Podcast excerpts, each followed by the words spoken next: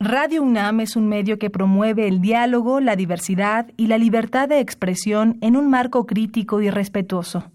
Los comentarios expresados a lo largo de su programación reflejan la opinión de quien los emite, mas no de la radiodifusora.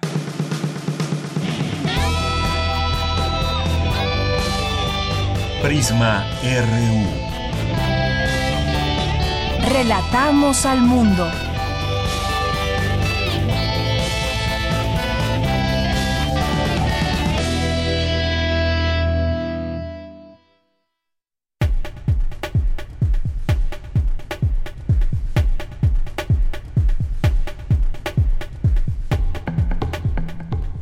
¿Qué tal? Muy buenas tardes. Gracias por acompañarnos hoy, viernes 3 de enero del año 2020. Aquí estamos con todos ustedes.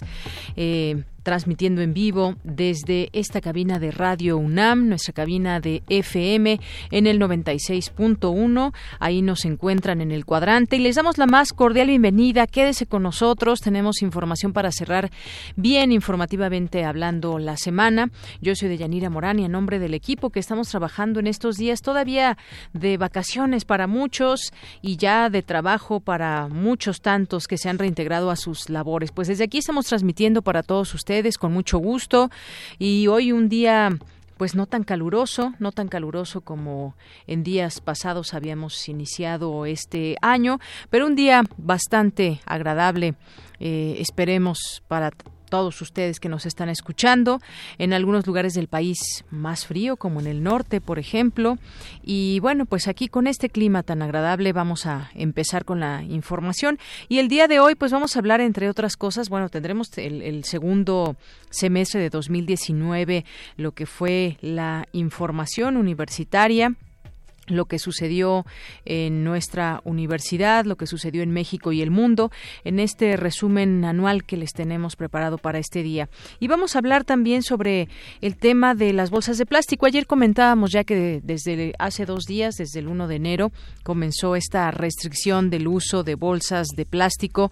A mucha gente le agarró por sorpresa. Eh, ir a algún súper y de pronto pues llevar todo el súper y no tener dónde dónde transportarlo y bueno pues están vendiendo estas bolsas que son reciclables que se pueden utilizar una y otra vez. Y esto qué tanto qué tanto nos beneficia o qué tanto no porque también ha habido aunque ustedes no lo crean se ha alzado la voz en torno a que podría haber más perjuicios si se ya no se lleva a cabo todo este uso de bolsas de plástico. Así que hablaremos de este tema con André Lilian Guigué Pérez, que es directora general de Evaluación de Impacto y Regulación Ambiental de la Secretaría de Medio Ambiente aquí en la Ciudad de México. Hablaremos sobre ese tema. Si tienen preguntas, pues es momento de hacerlas. No se olviden de nuestras redes sociales, arroba Prisma en Twitter y Prisma en Facebook. Ahí vamos a atenderlos con muchísimo gusto.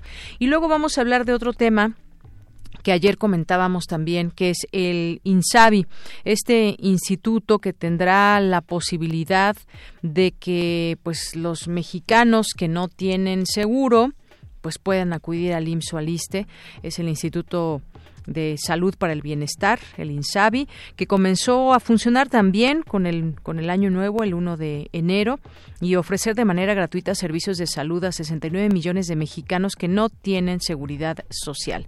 Pero muchas personas preguntan si deben realizar algún trámite, es decir, todavía hay muchas dudas, no solamente en cómo puedo acceder al INSABI, sino también si esto no quedaría rebasado.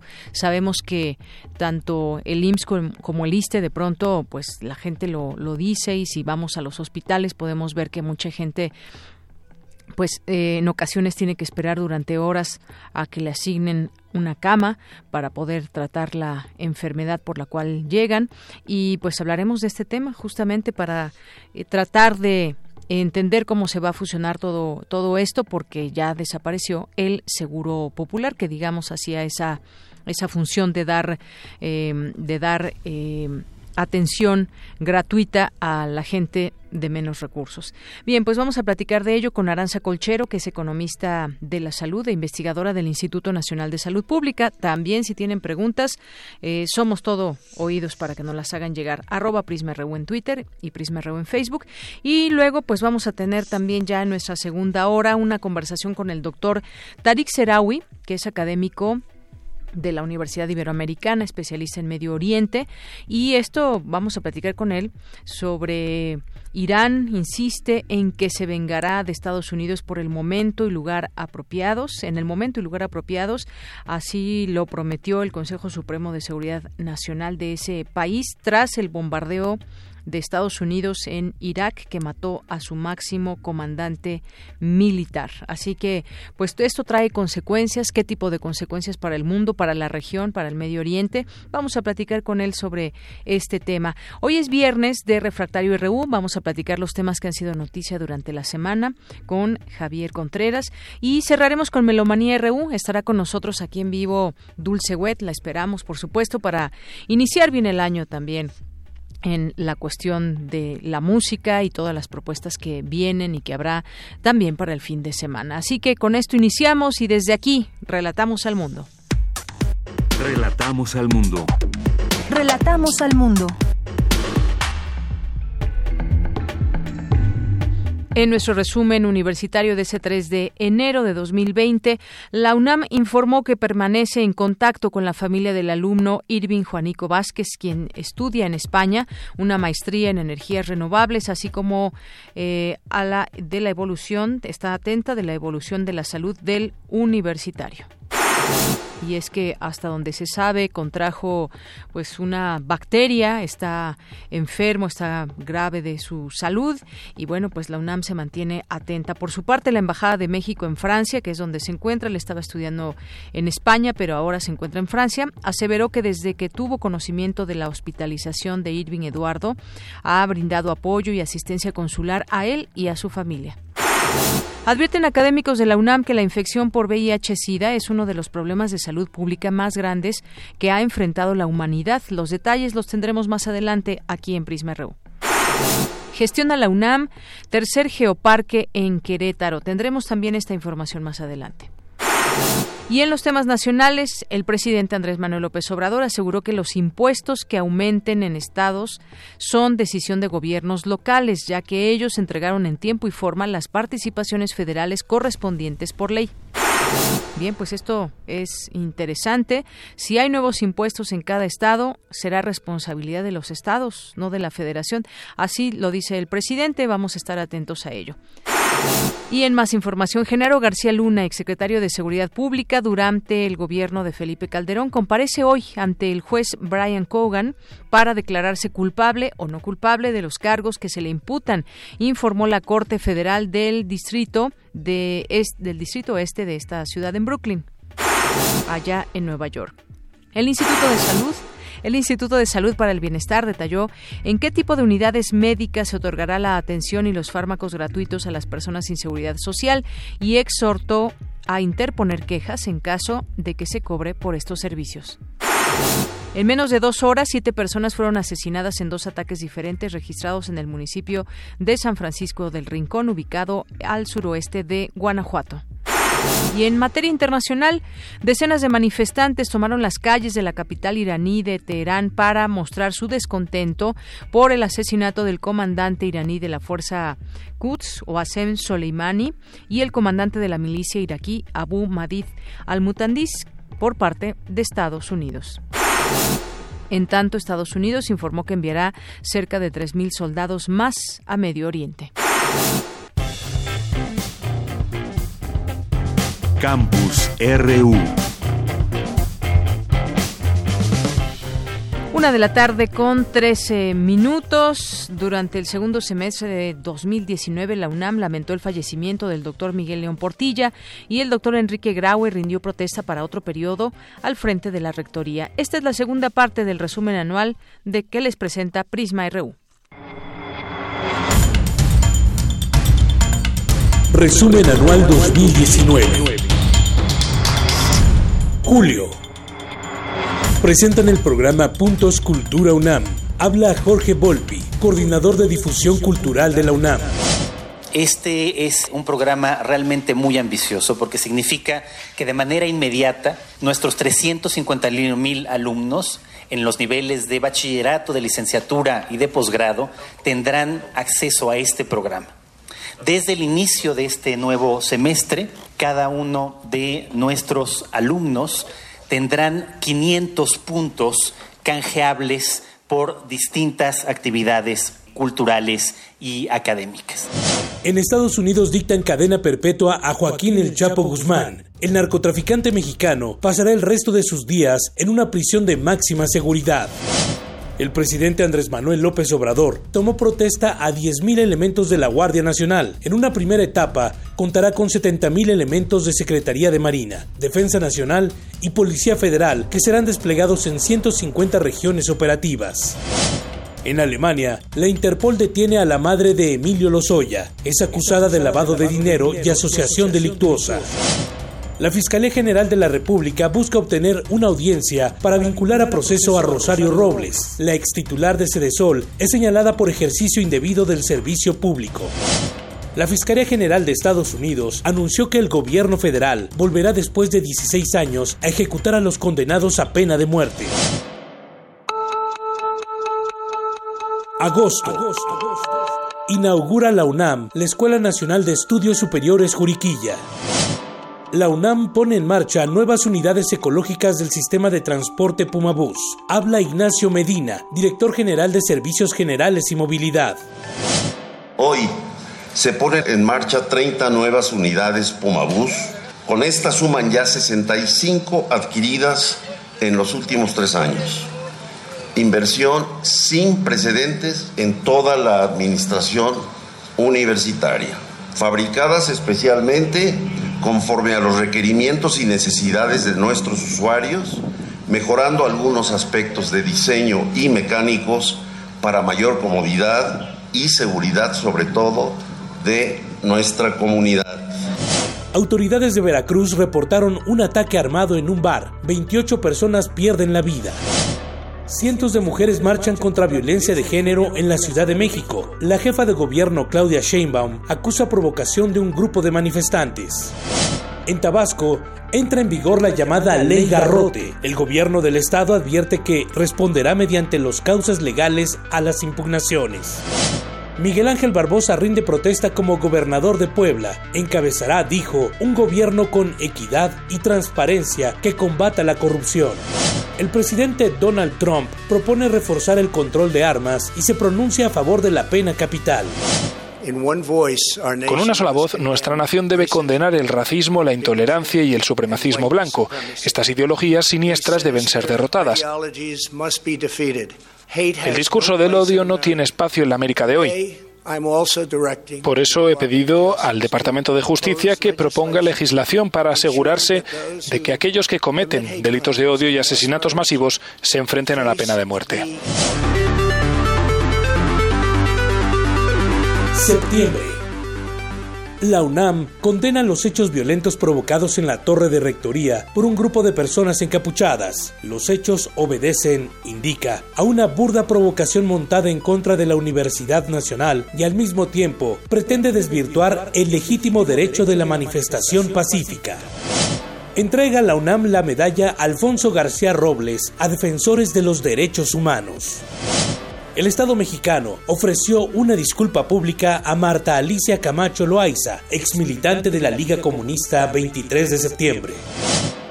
Debe constituir un alto en el camino, en una historia donde lamentablemente no hemos sido capaces de crear las condiciones de entendimiento y de reencuentro en nuestro país. El Senado de la República aprueba castigar el uso de facturas falsas y la creación de empresas fantasma. Serán catalogados como delincuencia organizada y contra la seguridad nacional. Diversos contingentes del Frente Amplio de Transportistas marchan y realizan bloqueos en varios puntos de la Ciudad de México. Exigen aumento en las tarifas. Líderes juveniles del clima, encabezados por la sueca Greta Thunberg, exigen en la ONU medidas concretas en la lucha contra el cambio climático. Octubre. La Universidad Nacional Autónoma de México informa del muy lamentable deceso a los 93 años del doctor Miguel León Portilla, ilustre universitario, humanista, maestro de maestros, investigador emérito y doctor honoris causa de esta casa de estudios. El presidente Andrés Manuel López Obrador lamenta la muerte del historiador, a quien considera un hombre lúcido, vigoroso e inteligente. fue muy lamentable su pérdida, claro ya con una edad avanzada, pero siempre un hombre trabajador, vigoroso, lúcido, inteligente. Ese es el recuerdo que tenemos de él y nos da pues este tristeza y al mismo tiempo celebramos un mexicano así haya aportado tanto a la historia de nuestro país. Presenta la UNAM proyecto de divulgación de la ciencia. El ministro Eduardo Medina Mora presentó su renuncia a la Suprema Corte de Justicia de la Nación. El presidente Andrés Manuel López Obrador aceptó su dimisión al cargo. En sesión solemne, el Senado de la República entrega la medalla Belisario Domínguez a Rosario Ibarra de Piedra. Señor presidente Andrés Manuel López Obrador, querido y respetado amigo, no permitas que la violencia y la perversidad de los gobiernos anteriores siga acechando y actuando desde las tinieblas de la impunidad y la ignominia. No quiero que mi lucha quede inconclusa. Es por eso que dejo en tus manos la custodia de tan preciado reconocimiento y te pido que me la devuelvas junto con la verdad sobre el paradero de nuestros queridos y añorados hijos y familiares y con la certeza de que la justicia anhelada por fin los ha cubierto con su velo protector. Después de 26 años de encabezar el sindicato petrolero, Carlos Romero de Champs renunció como secretario general. El presidente Andrés Manuel López Obrador informó que existen dos denuncias contra el ex líder petrolero. El presidente Andrés Manuel López Obrador pone en marcha los trabajos de construcción del aeropuerto General Felipe Ángeles en la base militar de Santa Lucía. Noviembre. El doctor Enrique Graue rinde protesta como rector de la UNAM para el periodo 2019-2023. Hemos sido reiterativos, pero no está de más insistir en que la educación, la investigación y la difusión de la cultura requieren de un financiamiento suficiente, creciente y sostenido. Por ello, juntos con la NUYES también, Insistiremos en un mayor presupuesto para la educación y con la suficiencia presupuestal para todas las instituciones públicas de educación superior. Inauguran en la UNAM el Laboratorio Internacional de Tecnología e Investigación Espacial. Tras el ataque a la familia Levarón en Bavispe, Sonora, el activista Julián Levarón acepta la ayuda del FBI para resolver el caso. Evo Morales llega a nuestro país como asilado político. Asegura que el presidente de México y el pueblo boliviano le salvaron la vida. Jaime Bonilla rinde protesta como gobernador de Baja California por un periodo de cinco años. Rosario Piedra Ibarra anuncia una reforma a la Comisión Nacional de los Derechos Humanos basada en lineamientos de austeridad republicana. Y empezamos asumiendo la austeridad como un acto de congruencia con mis principios y de solidaridad con el más vulnerable y porque considero que en un país como México el rezago social reclama de un ejercicio público. Subrayo que esta austeridad no afectará a las áreas sustantivas de atención y de respuesta a las víctimas, sino únicamente el dispendio y los excesos que han caracterizado el desempeño de la alta burocracia por lo que he dispuesto una serie de medidas a adoptar de manera inmediata. El Pleno de la Cámara de Diputados, en sede alterna, aprueba el presupuesto de egresos de la Federación 2020. La bancada del Partido Acción Nacional no participa en el debate. En Uruguay, Luis Lacalle gana las elecciones presidenciales. El candidato oficialista Daniel Martínez reconoció su derrota. Diciembre. Los universitarios Concepción Company, Diego Valadez y María Esperanza Martínez Romero reciben los Premios Nacionales de Ciencias, Artes y Literatura 2019. Con el objetivo de combatir la propagación de noticias falsas, la UNAM lanzó el curso masivo abierto en línea Periodismo Digital y Combate a las Fake News. Al presentar un informe por su primer año de gobierno, el presidente Andrés Manuel López Obrador asegura que ha cumplido 89 de las 100 promesas que hizo al iniciar su gobierno. Pide un año para consolidar su cuarta transformación. Después de dos años de negociaciones, representantes de Canadá, Estados Unidos y México firman el protocolo modificatorio del TEMEC. El Congreso de la Ciudad de México aprueba la ley Olimpia. La persona que comparta por cualquier medio contenido sexual de un tercero sin su consentimiento podrá ser sancionado con hasta seis años de cárcel. Resumen Anual 2019.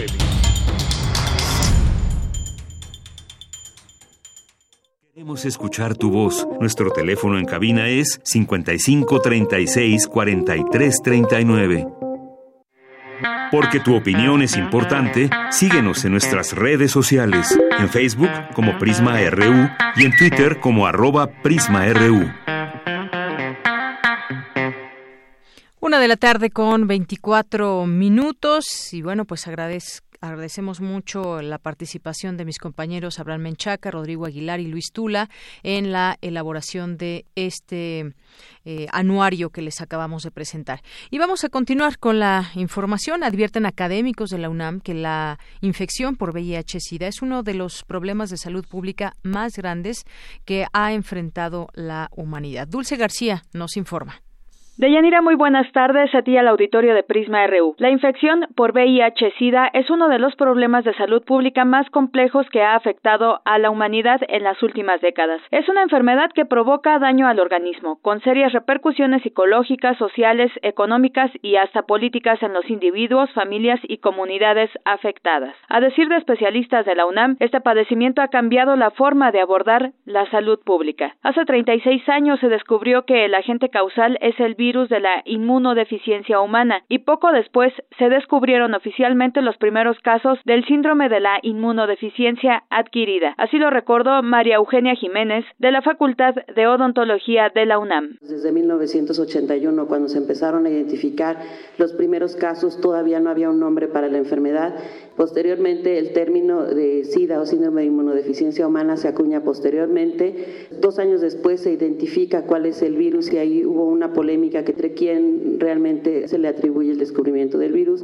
En México se ha logrado evitar una atmósfera de terror, paranoia y persecución, pero los prejuicios y la falta de recursos persisten. De acuerdo con la Secretaría de Salud Pública, en diciembre de 2017 vivían con VIH 230 mil mexicanos y para 2020 se estima que serán 250 mil. En 2018 solo 150 mil mexicanos contagiados conocían su estado serológico. Dos de cada tres estuvieron en tratamiento anti retroviral, atendiéndose en alguno de los 139 servicios especializados. En esta situación se combinan factores como la pobreza, la ignorancia, los mitos y prejuicios, los largos periodos de incubación del VIH y su variabilidad genética, así como las dificultades para comprender múltiples facetas de la sexualidad humana y disminuir las conductas de riesgo. De esta manera lo explicó Patricia Uribe Zúñiga, infectóloga de la UNAM y ex titular de Sencida. En México, el Registro Nacional de Casos de SIDA y es un registro que tenemos que ha ganado varios premios,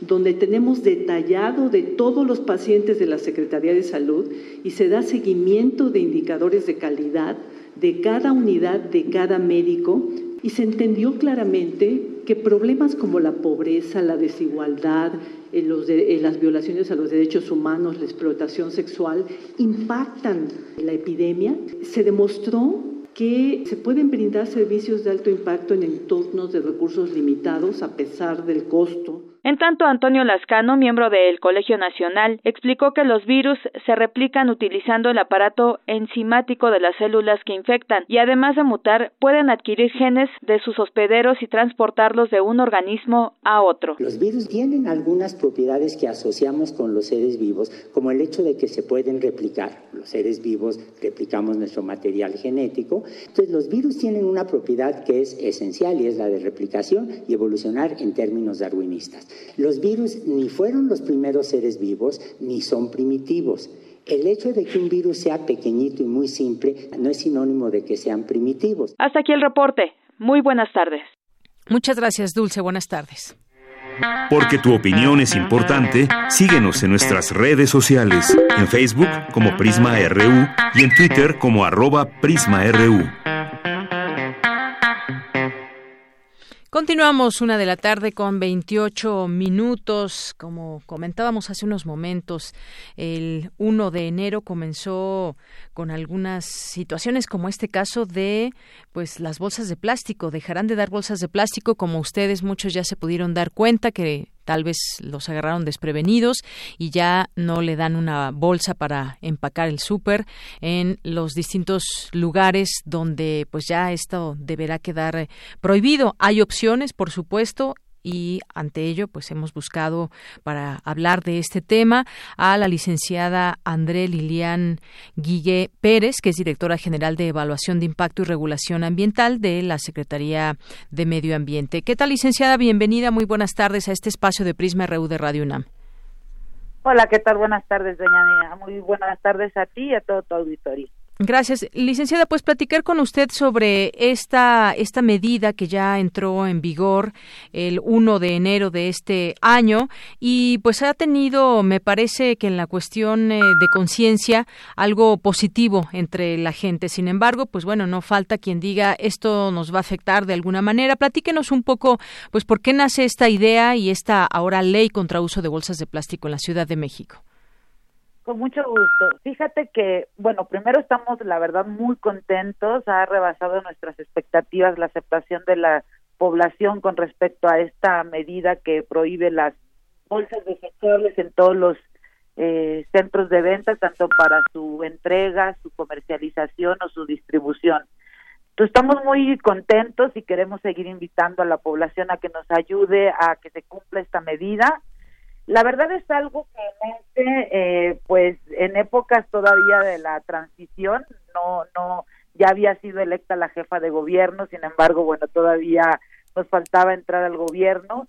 Y a partir de que entramos al gobierno en diciembre del 2018 empezamos a organizar diferentes reuniones con todos los sectores, la industria del plástico, restauranteros, hoteleros, tiendas departamentales, centros comerciales, a platicar sobre la gran necesidad que teníamos como como gobierno, eh, como ciudad y como el sector empresarial, pues para tomar una medida que nos permitiera afrontar los retos que estaban aconteciendo en todo el mundo. Como tú lo sabes, este, esta prohibición no es exclusiva de la Ciudad de México. Eh, ya en la ciudad, perdón, en el país hay muchos otros estados que la tienen, pero también en el mundo eh, muchos otros países ya están comprometidos con una medida eh, similar de, eh, en prohibir, sobre todo la prohibición va sobre los plásticos de un solo uso. Pues muy contentos y, y, y la verdad es que venimos trabajando arduamente desde hace más de un año. Y licenciada, no se podrán entregar, comercializar y distribuir bolsas de plástico. Esto de primer impacto, pues bueno, ya vimos que acudir a algún lugar a comprar algo ya no deben dar bolsa de plástico, a menos que sea de cierto material biodegradable. Esto es así, se pueden seguir utilizando bolsas que cumplan un eh, reglamento específico sobre cómo están hechas. ¿Eso sí se podrá? fíjate que sea mal utilizado el término biodegradable, incluso ya hay varios estudios también que nos están ayudando a difundir diferentes organizaciones no gubernamentales, porque el término biodegradable es, eh, subjetivo, es decir, puede un plástico degradarse, sí, pero podría tardar 500 años en que eso suceda. Entonces, una vez que el plástico es plástico, eh, no, no hay marcha atrás. eh, no hay eh, no, se están permitiendo bolsas biodegradables de ninguna naturaleza. De ninguna Quedó una excepción en la ley eh, eh, con bolsas de plásticos compostables, pero esto solamente va a ser posible si tienen un plan de manejo, es decir, si quien las produce nos garantizan que va eh, a tener un, un, manejo, un aprovechamiento, una, una disposición adecuada. Eh, por lo tanto, nosotros invitamos al consumidor a que, a que asuma la prohibición en su totalidad de las bolsas de plástico, porque no hay una biodegradación que nos permita controlar la producción de nuevos plásticos. Bien, yo le voy a poner un, ejemplo. Ayer fui a una tienda departamental y me dieron una bolsa de plástico. Yo pregunté si esto estaba dentro de la ley y me contestaron eso, que era biodegradable y que en ese sentido las iban a seguir expidiendo. En este sentido, ¿quedaría prohibido para las tiendas departamentales, imaginemos cualquiera, a partir del 15 de enero? No, no, no. Bueno, el, la, la prohibición. Porque todavía. del, sí, del, del 1. De enero, ¿eh? Pero se están entregando. No, es, si lo están entregando, están haciendo una, una, falta. Eh, o sea, están comportando de manera ilegal en términos estrictamente jurídicos. Mira, eh, no hay bolsa biodegradable que sea permitida. Eso es completamente erróneo y qué bueno que nos permites hacer del conocimiento esto a la población. Eh, nosotros, eh, una de las cosas que eh, hicimos desde, te lo comentaba, enero del año pasado, es nos estamos con todas las tiendas departamentales, con todas.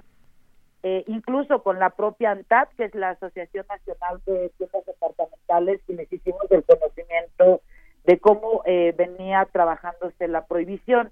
Si bien es cierto, en, en principio hubo una resistencia, la fuimos trabajando en el tiempo de tal manera que a junio cuando se autoriza la reforma a la ley eh, ya habíamos eh, logrado consensos. Y en noviembre, el 27 de noviembre del, del año pasado, 2019, firmamos un acuerdo con, con las principales tiendas departamentales, entre ellas Walmart, Chedraui, Soriana, este Oxxo, incluso que a pesar de que no es una tienda departamental, es un es eh, eh, eh, tiene muchísima representación en la ciudad. Entonces, no hay sorpresas en, en, en, esta disposición, es algo que, que todos los puntos de venta tienen muy claro cómo va a proceder. Si acaso en donde estamos haciendo una labor informativa muy fuerte es con los mercados públicos, con todos los espacios que tienen que ver con tianguis, mercados sobre ruedas y tiendas, la, la, la, tienda de la esquina, ¿no? La tienda de, las colonias, es en donde estamos acompañando más para que la gente esté informada de manera adecuada. ¿no? Entonces, eh, en, en ese caso, eh, sí dejar muy claro que la bolsa biodegradable que, que esté queriendo manejar cualquier punto o centro de venta, sea zapatería, eh, tienda departamental, centro comercial, no está permitida, es, está prohibida por la ley desde el primero de enero. Así es, bueno, se lo digo y aquí ya me dijeron, pues di el nombre total, es la tienda de Liverpool donde pues están dando, no me no fui a todas las demás, ni mucho menos, pero sí hay, eh, o sea, pregunté y me dieron una bolsa de plástico que me dijeron es biodegradable. Entonces, ¿también ese tipo de tiendas no tienen ya que dar bolsas de plástico? No tienen que dar bolsas y en este momento, como lo comentas, voy a hablar directamente ahorita con, el consorcio, pues para que pongamos atención inmediata a este asunto, porque otra de las cosas que no queremos es sancionar a nadie, lo que queremos es que esta sea una medida en los en, en donde todo mundo nos comprometamos por convicción, porque hemos hecho conciencia del daño que el plástico le está haciendo al planeta, no solamente a la ciudad.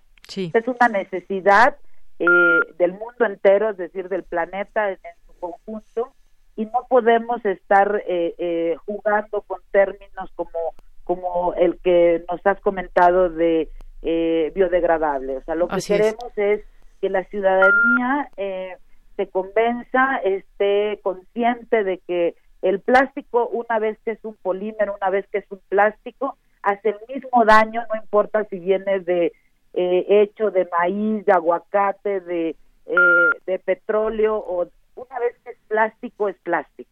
Bien. Y eso es lo que queremos nosotros evitar. Lo que queremos evitar es seguir consumiendo plásticos de un solo uso que a donde van a terminar a parar es justamente a eh, la basura. Bien, eso a su vez puede, pueden ocasionar daños en muchos ecosistemas de la Ciudad de México como pues los bosques, los espacios públicos, las barracas de la ciudad, que son ecosistemas muy preciados.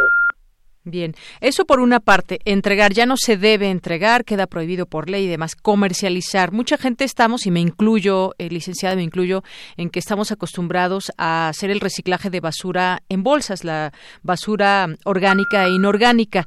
Eh, comercializar, es decir, si yo voy al súper, a cualquiera que este sea, ¿ya no debo de encontrar a la venta bolsas de plástico?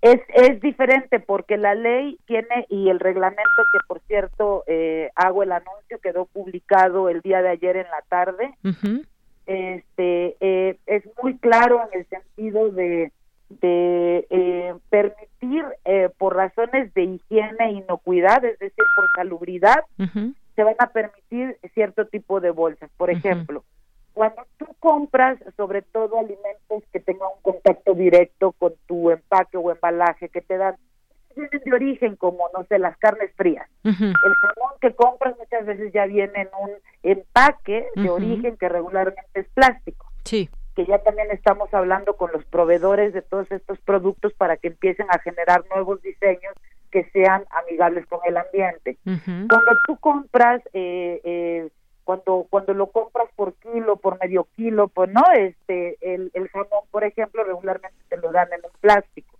Ese plástico está permitido por un por, por, por razones de higiene. Cuando un alimento tiene el contacto directo con el plástico va a estar permitido por un asunto de que la propia ley de salud no lo marca.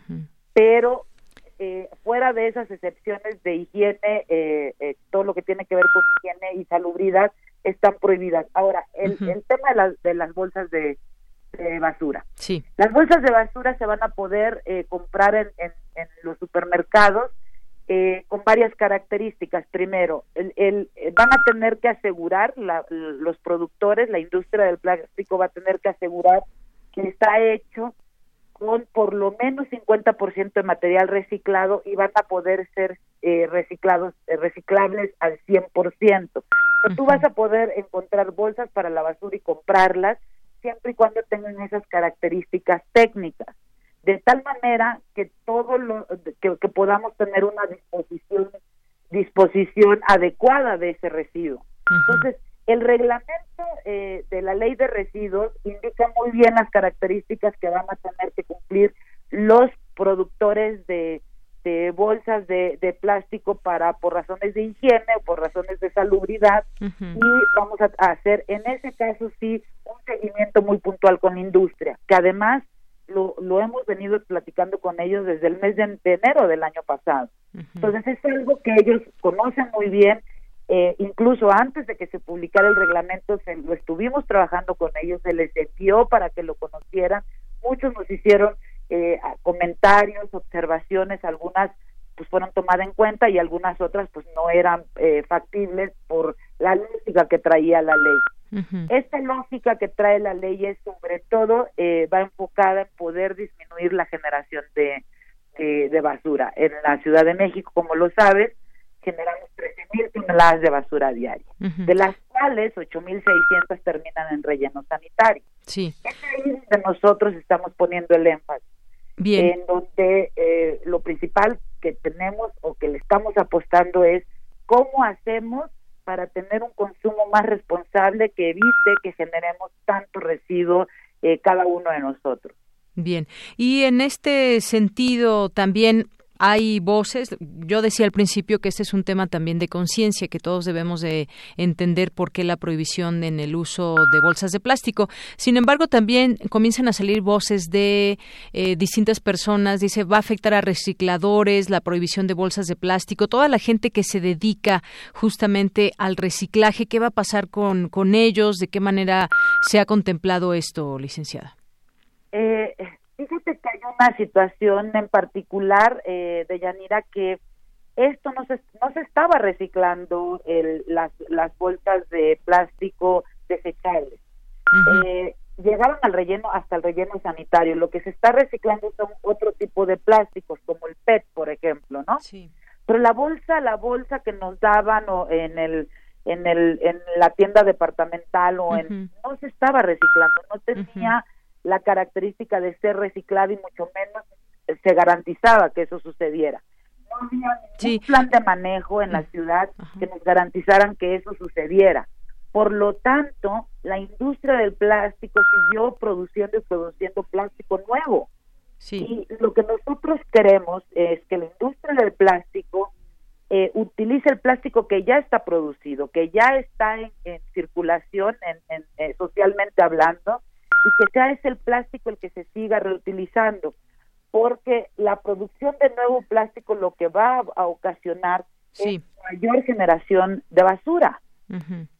Bueno, a eso le estamos apostando. Justamente no estamos tocando otro tipo de plástico, solo el plástico desechable, el plástico de un solo uso.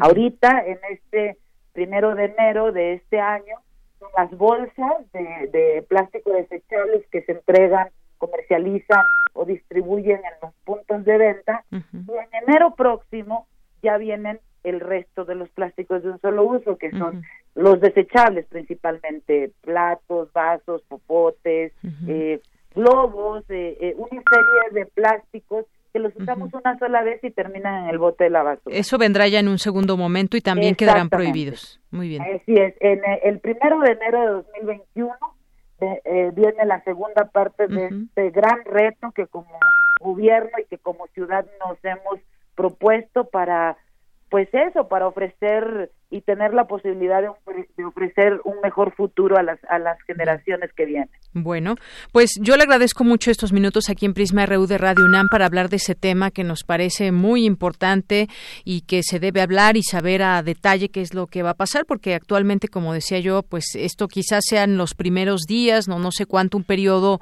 informativo de concientización de la gente para que pues ya revierta el uso del plástico en todos estos sentidos que nos ha platicado. Licenciada André Lilian, muchísimas gracias por estar aquí. Al contrario, doña muchas gracias a ti y gracias por permitirnos comunicarle todo los detalles de, esta prohibición de bolsas desechables a todo tu auditorio. Muchas gracias. Gracias, muy buenas tardes y hasta luego. Fue la licenciada André Lilian Guille Pérez, directora general de Evaluación de Impacto y Regulación Ambiental de la Secretaría de Medio Ambiente aquí en la Ciudad de México. Y es que, pues efectivamente, aunque usted no lo crea y hay que leer todas las informaciones, la iniciativa privada lamenta la prohibición de bolsas de plástico en la Ciudad de México. La Asociación Nacional de Industrias de Plástico e Industriales lamentan esta medida y bueno, pues dicen que esto propiciará, propiciará la importación de materiales porque hay una obligación de utilizar bolsas, bolsas eh, compostables, propiciará, dicen, la importación de estos de materiales que no se fabrican en México. Además, la ley no establece claramente el sistema de verificación ni la respectiva sanción en caso de incumplimiento, lo que fomentará la proliferación, proliferación de productos que se ostenten como compostables sin serlo. Bueno, pues todo un tema. Por algún lado se tiene que empezar. Como ella decía, ya hay otros estados de la Ciudad de México donde se llevan a cabo estas medidas. En otros países nos llevan ventaja de años, de años. En los, en los supermercados ya no se utiliza desde hace mucho, mucho tiempo la bolsa de plástico. Quizás sea cuestión de acostumbrarnos, lo iremos viendo. Somos muchos millones de personas que habitamos esta Ciudad de México. Lo que queremos es, pues, eh, caminar hacia un mejor planeta. Si esto abona, pues yo creo que tendremos que acostumbrarnos, hay que plantearlo desde esta manera de conciencia y por otra parte, pues efectivamente no dudo que se pueda afectar también a terceros de alguna manera y bueno, pues vamos a ver cómo cómo se implementa todo esto conforme vayan pasando los días. Continuamos. Porque tu opinión es importante, síguenos en nuestras redes sociales, en Facebook como Prisma RU y en Twitter como arroba PrismaRU. Queremos escuchar tu voz. Nuestro teléfono en cabina es 55 36 43 39. Bueno, continuamos y vamos ahora a otro tema. Ya está en la línea telefónica Aranza Colchero, que es economista de la salud e investigadora del Instituto Nacional de Salud Pública. Doctora, bienvenida, muy buenas tardes. Buenas tardes, eh, muchas gracias por la invitación, un gusto estar en su programa. Gracias. Doctora, pues eh, queremos platicar con usted sobre el nuevo Instituto de Salud para el Bienestar que comenzó a, funcionar este primer día de 2020 y ofrecerá de manera gratuita servicios de salud a 69 millones de mexicanos sin seguridad social. Esto de primera mano nos parece una nota, una noticia positiva. Sin embargo, pues nos viene a la mente también de manera muy rápida o inmediata pues que los servicios de salud IMSS están de alguna manera saturados, ha habido algunos problemas en la distribución de, de medicinas.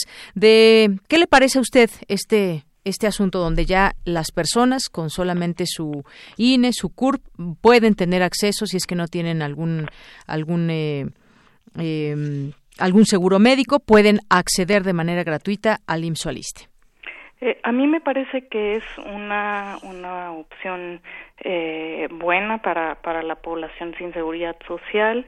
Entiendo que esto va a ser de manera progresiva, ¿no? Y que van a atender a la, a la población. El IMSS no, porque el IMSS solo atiende a afiliados. Es una parte del IMSS es, eh, que se llamaba IMSS Prospera antes, eh, o IMSS Bienestar. Todos los servicios de la Secretaría de Salud van a ser quien, quien va a atender y hay que, según yo entiendo de, de, de este instituto, es que va a ir progresivamente haciendo modificaciones. Ustedes sabrán que anteriormente estaba el seguro popular, digamos el financiamiento del seguro popular no desaparece, está ahí, es, es, existe, pero el seguro popular tuvo algunos aciertos en su momento, en efecto logró aumentar el financiamiento en salud y reducir un poco el gasto privado, el gasto de bolsillo en el que incurren las personas, pero luego se estancó. Y el, el problema del seguro popular es que en efecto hay una afiliación muy grande, hay muchas personas afiliadas, pero eso no se traduce en cobertura efectiva, es decir, la persona que está afiliada al Seguro Popular no necesariamente tiene acceso a servicios.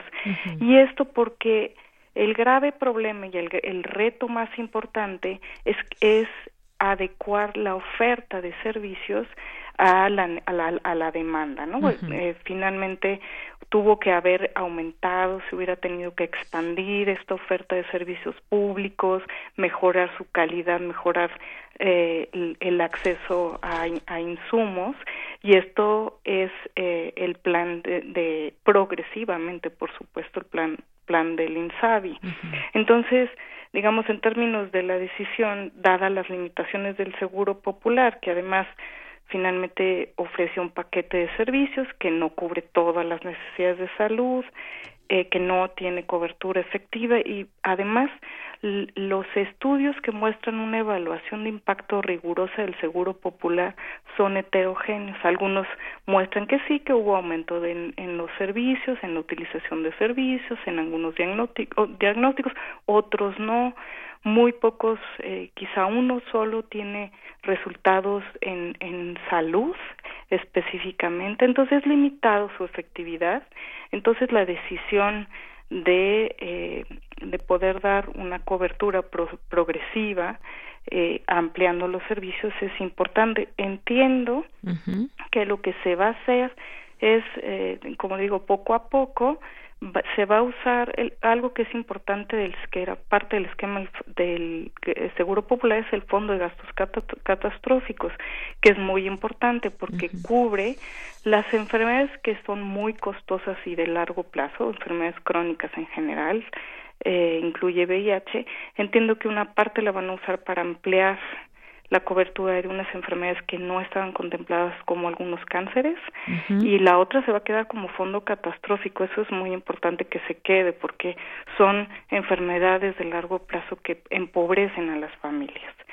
Ahora, en términos de la del reto tan importante que tiene el sistema y que que con esto eh, nos parece que en, en el instituto que estamos estudiando esto es que no va no va a haber un problema inmediato de un aumento de demanda muy grande, es que hemos publicado un artículo en la revista de Salud Pública de México en donde mostramos que de las personas que viven en localidades de menos de 100 mil habitantes y que tuvieron un problema de salud, únicamente el 32% se atendió en servicios públicos.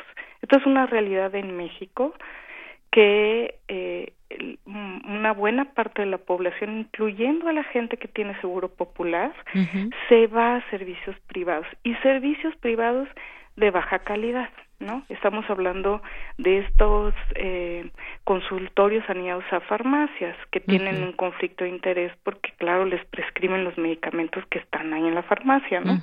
Y que deben ser regulados definitivamente. Entonces, hoy en día, por lo menos lo hemos analizado para la población más marginada en el país, el uso de servicios públicos es bajo, ¿no? Entonces tampoco se espera que de entrada una gran cantidad de personas lo vayan a usar porque no lo están usando, porque todavía hay que mejorar el servicio público, ¿no? Definitivamente es algo eh, algo que debería de digamos que es que entiendo que es parte del objetivo del INSABI, pero es muy a largo plazo porque se requieren recursos, ¿no?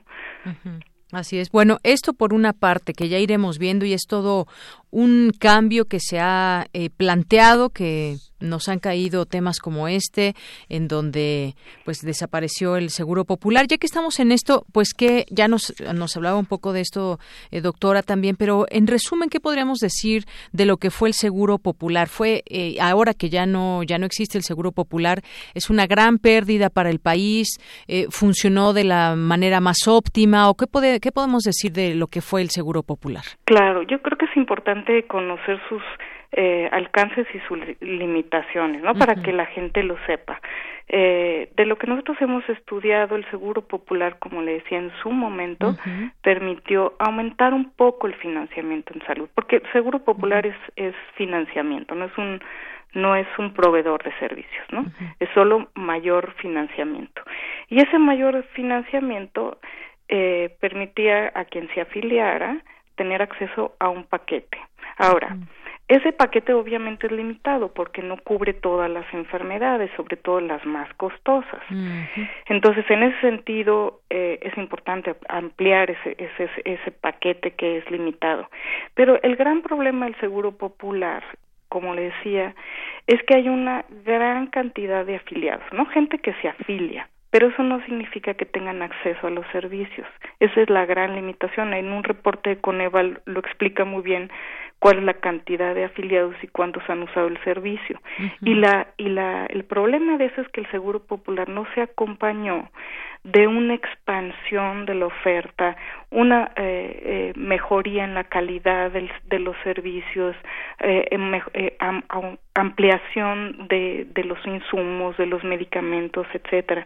Entonces, aunque si usted analiza, por ejemplo, que son datos públicos, el gasto privado y el gasto público que hoy son mitad y mitad. Es impresionante lo que sucede en México ¿eh? no no no. Hay que tomar en cuenta eso que el, que el gasto privado sigue siendo muy grande. Entonces con el seguro popular al inicio sí se ve un pequeña, una pequeña reducción del gasto privado, es decir, los individuos gastaron menos de su bolsillo, ¿no? Pero eso luego ya ya no se ve una reducción, se estancó.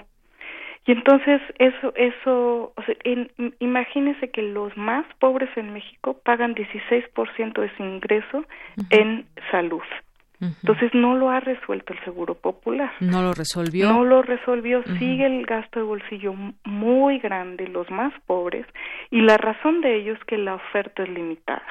Entonces, en el estudio que nosotros publicamos, que con gusto les puedo dar acceso, eh, lo que sucede es que el, afiliado al Seguro Popular, la mitad más o menos se van a, privados, a privados, le digo, de, de, baja calidad, porque por supuesto no esperaríamos que la gente de clase media, clase media alta vaya al servicio público. Ellos tienen un seguro privado y van a, a hospitales caros, ¿no? Entonces ellos no van a ir a los servicios públicos, ¿no? Quisiéramos que fueran los más pobres, los, los que no tienen seguridad social, ¿no? Entonces, eh, básicamente el, el, la limitación del seguro popular es que no, no logró, como se esperaba, reducir el gasto de bolsillo que pesa tanto en el ingreso de las familias, eh, que sí hubo una gran afiliación, pero no correspondió con con cobertura efectiva de servicios porque no cambió la oferta. La oferta lamentablemente ha cambiado muy poco, no ha mejorado. ¿Y qué es lo que vemos en el artículo que le menciono? Que un porcentaje muy pequeño de la población más pobre eh, usa servicios públicos, solo 32% de los que tienen una necesidad de salud. Y lo que hemos visto en los artículos que se han publicado, en los artículos que han hecho una evaluación rigurosa del, seguro popular, es que los resultados en términos de su efectividad son muy heterogéneos.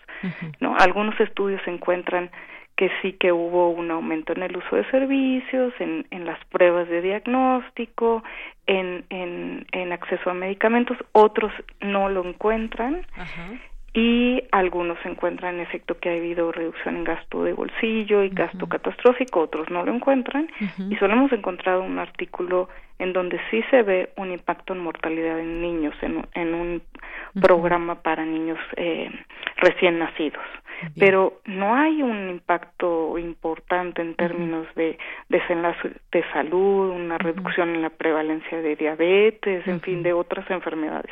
Eso no se ha documentado, ¿no? Y son muy poquitos los artículos que realmente tienen una evaluación rigurosa, con una metodología rigurosa. Claro, eso es muy importante, saber efectivamente qué, eh, qué pasó con el Seguro Popular, en resumen, cuál es el, digamos, eh, eh, pues todo lo que benefició o no y si eso es lo que se esperaba cuando se planteó en su momento y bueno llámese seguro popular llámese ahora eh, Insabi pues habrá también que evaluar cuando ya bueno ya entró en vigor el Insabi pero todos estos eh, cambios o estas afiliaciones que habrá de personas que como usted dice pues de más escasos recursos que no tengan acceso eh, en este momento a la salud que no cuenten con un seguro médico y en su momento pues sería también muy interesante conocer cuál sería Em, pues los beneficios en todo caso que traiga el INSABI. Y este estudio que también nos menciona, pues sería también muy interesante poderlo comentar en otra ocasión.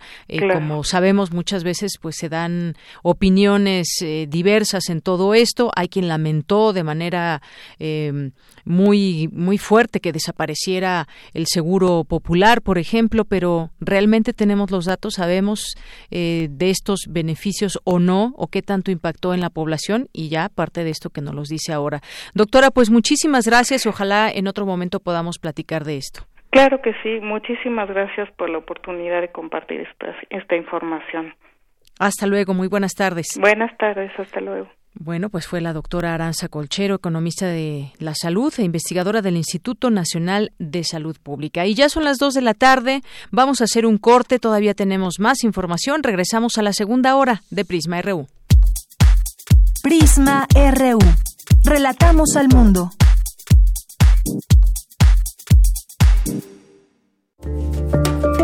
El primer instrumento de la historia es una herramienta de presentación y hay que saber usarlo para transmitir el mensaje adecuado.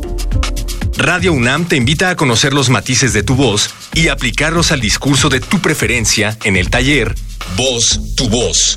Taller práctico para locución lectura e interpretación de textos literarios, impartido por Elena de Aro, martes y jueves del 4 al 28 de febrero del 2020, de las 18 a las 21 horas en las instalaciones de Radio UNAM. Adolfo Prieto 133, Colonia del Valle, cerca del Metrobús Amores. Informes e inscripciones al 5623-3272. Si conoces tu cuerpo, conoces tu voz. Si conoces tu voz, te harás conocer.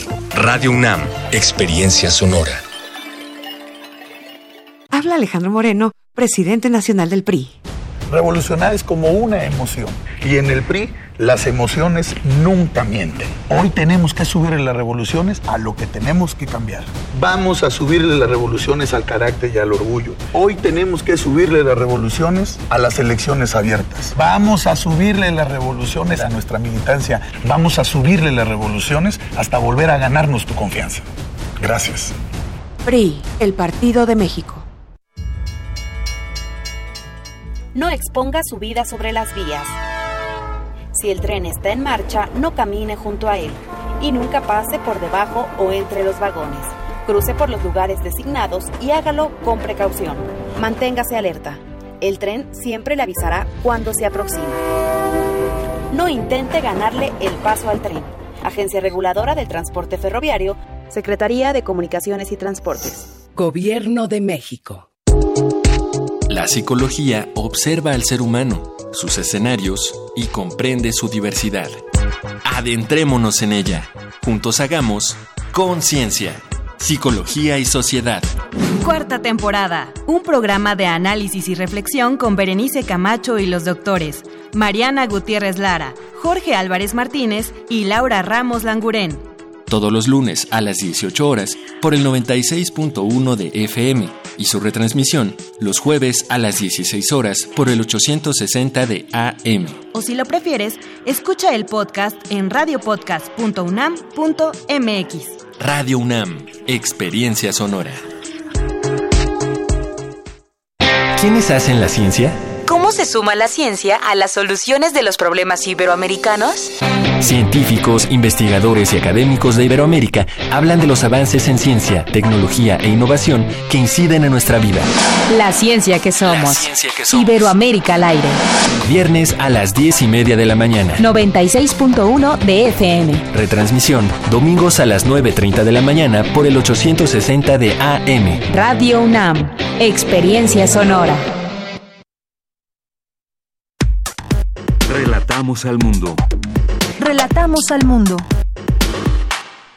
Estamos de regreso aquí en Prisma RU, ya en nuestra segunda hora del programa, aquí en el 96.1 de FM. También pueden sintonizarnos a través de nuestra página de internet y navegar en ella. Nuestra página es www.radio.unam.mx y seguimos transmitiendo en vivo en este viernes 3 de enero del año 2020 con mucho gusto, con mucho entusiasmo de saber que están ahí y que nos siguen acompañando a través de esta frecuencia. Queremos mandar muchos saludos a las personas que están aquí presentes, atentas en el Twitter y a través de la radio también, como Javier Rodríguez, eh, que nos escucha, Galán de Barrio, que nos dice, escuchando Prisma RU, deseándoles un feliz año 2020 a pesar de Trump. Pues sí, a pesar de Trump, Abel Fernández, muchas gracias por tu sintonía. Al rato vamos a platicar de, pues, de lo que llevó a cabo esta acción de Donald Trump allá en Irak, eh, asesinando a este líder iraní. Eh, importante y todo lo que podría venir a raíz de esta de esta decisión. Gracias por escucharnos. Ricardo Navarrete también muchos saludos. Juan Meneses nos dice una pregunta sobre el asunto de bolsas de eh, plástico. El consumidor hará el cambio y los productores. No es una cobardía solo tocar el eslabón que pega económicamente al pueblo común. Muchas gracias Juan Meneses por tu comentario. Hasta donde tenemos entendido por lo que nos platicó eh, la funcionaria de medio ambiente aquí en la Ciudad de México, pues quedarán eh, prohibido su uso, comercialización y demás, pero sí, efectivamente, hay algunas, no se puede desaparecer todas y ya no vamos a tener nunca bolsas de plástico. Hay un uso también que se, que se va a llevar a cabo y que deben cumplir ciertas normas también y que está expuesto ya, como nos los dijo, en esta ley que habremos de leer atentamente también y sobre todo, pues quizás unirnos también de manera colectiva al entendimiento de por qué no a las bolsas de plástico. Eh, son más los los eh, los perjuicios que beneficios que nos pueden traer como sociedad. Habrá que plantearnos esa pregunta y la seguiremos haciendo y planteando, por supuesto. Juan Meneses, muchas gracias. Ricardo Navarrete, muchas gracias también por tu sintonía. Editorial Enequén, que nos dice empezando a trabajar en la impresión de Buffet de Cuentos Matemáticos 2 eh, y escuchando Prisma RU de Radio UNAM. Pues buen año, buen año, Editorial Enequén y a todos los que hacen posible estos textos y si ya están empezando a trabajar en esta impresión, pues ya tendremos oportunidad de leerlos. Compa Mario, Pati de Méndez también, muchos saludos a Mario Navarrete Real y todas las demás personas que nos estén escuchando, que nos lleguen a escribir algún mensaje. Aquí lo leemos con mucha atención y con muchísimo gusto, como siempre. Pues vámonos a la información, vámonos a la información de mi compañera Dulce García. Especialistas del Instituto de Geofísica aseguran que es necesario revisar los efectos de la alerta sísmica en la población. Adelante, Dulce.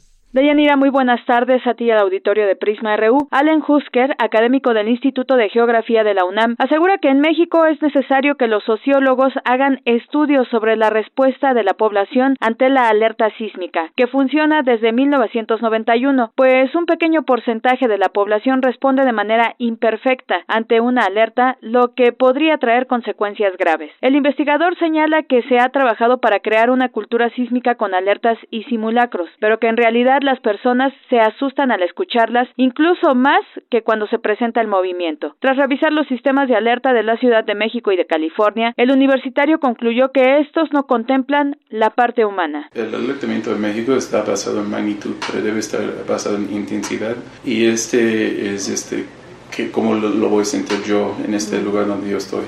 Entonces, si hay una magnitud 5 en Jalisco, no se siente aquí. Sí, porque estamos muy distante, pero esa es la, intensidad. Si estás justo encima del sismo, es una intensidad enorme. Si estás muy lejos, esto no, está muy bajo. Y hay un razonamiento detrás de eso. Es como quieren alertar lo más rápido posible para que la gente pueda tomar decisiones en más, tener más tiempo. Y si es un magnitud 8, por ejemplo, tarda un minuto en tener toda la, ruptura. O sea, tarda un minuto, o sea, tarda mucho tiempo la ruptura también. Entonces, si las ondas sísmicas ya están viajando desde ese momento y llegan aquí a la ciudad, tardan un minuto en llegar aquí. O sea, ni han terminado, ni ha terminado la, la ruptura, este, si es un magnitud 8, este, y ya está llegando aquí a las ondas sísmicas. Entonces lo ponen en un nivel más bajo para alertar de una vez por cualquier cosa. Entonces hay un, hay un sentido detrás de ello, pero este, se podría evaluar este, tras esos estudios.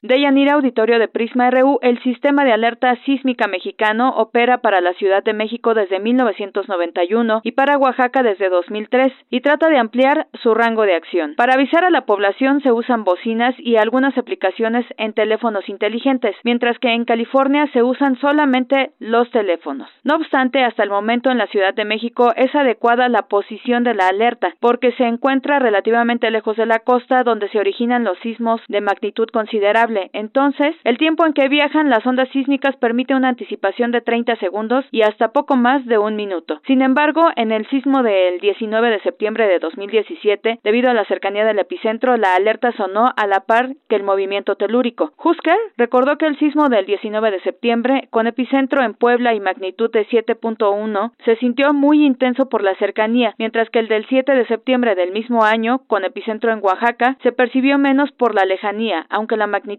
haya sido mayor. No se ha demostrado claramente que alguna de las más de 40 alertas públicas emitidas en la Ciudad de México durante los casi 30 años de historia de este sistema haya salvado alguna vida, aunque el universitario explica que no ha sido por una falla en el sistema, sino porque no ha ocurrido un sismo con la intensidad suficiente para causar daños extremos como colapsos y que pruebe su eficacia, excepto, dijo, el del 19 de septiembre de 2017. Hasta aquí el reporte. Muy buenas tardes. Muchas gracias, gracias Dulce García. Pues sí, efectivamente a veces escuchamos la alerta sísmica, ya nos provoca una serie de emociones eh, terribles. Incluso pues hay gente que hay que recordarlo en 2017, en algún momento que se activó la alerta sísmica, pero el movimiento telúrico fue casi imperceptible. Hay gente que perdió la vida de un paro cardíaco. Ya este este sonido que nos hace nos hace pues temerle de una manera tremenda a los terremotos, máxime por lo que ha sucedido. Más 52 Efren, rápidamente le mandamos saludos. Dice feliz año para todo el equipo, ya listo para otro año escuchando cómo relatan al mundo. Gracias, más 52 Efren, Elsa Gutiérrez también por aquí presente. Y nos vamos ahora a las breves internacionales con Ruth Salazar. Internacional RU. El secretario general de la ONU, Antonio Guterres, dijo este viernes que el mundo no puede permitirse otra guerra en el Golfo Pérsico, en su primera reacción tras la escalada del conflicto que mantienen Estados Unidos e Irán. En España, el Partido Socialista se prepara para iniciar este sábado el debate de investidura de Pedro Sánchez, con dos acuerdos y un mensaje claro. No habrá referéndum de autodeterminación en Cataluña. En tanto, la Junta Electoral Central de Cataluña tomó la decisión de inhabilitar al hoy expresidente de la Generalitat, Quim Torra, después de que el Tribunal Superior de Justicia le condenara a un año y medio de inhabilitación el pasado 19 de diciembre por un delito de desobediencia al negarse a quitar los símbolos independentistas de los edificios públicos durante el periodo electoral. En Colombia se registran nuevas alzas impuestas por el gobierno del presidente Iván Duque. Una de ellas es en el diésel.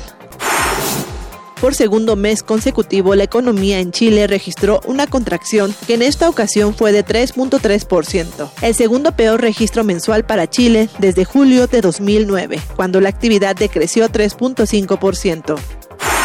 La Cancillería de Rusia instó al gobierno de facto de Bolivia, liderado por Yanín Añez, garantizar la participación de todas las fuerzas políticas, incluida la del movimiento al socialismo, en las próximas elecciones.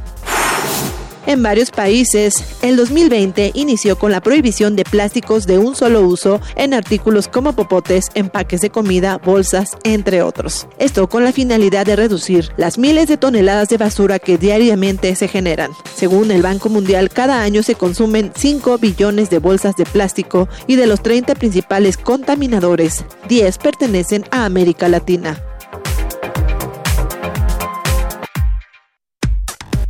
Relatamos al mundo. Relatamos al mundo. Queremos escuchar tu voz. Nuestro teléfono en cabina es 55 36 43 39.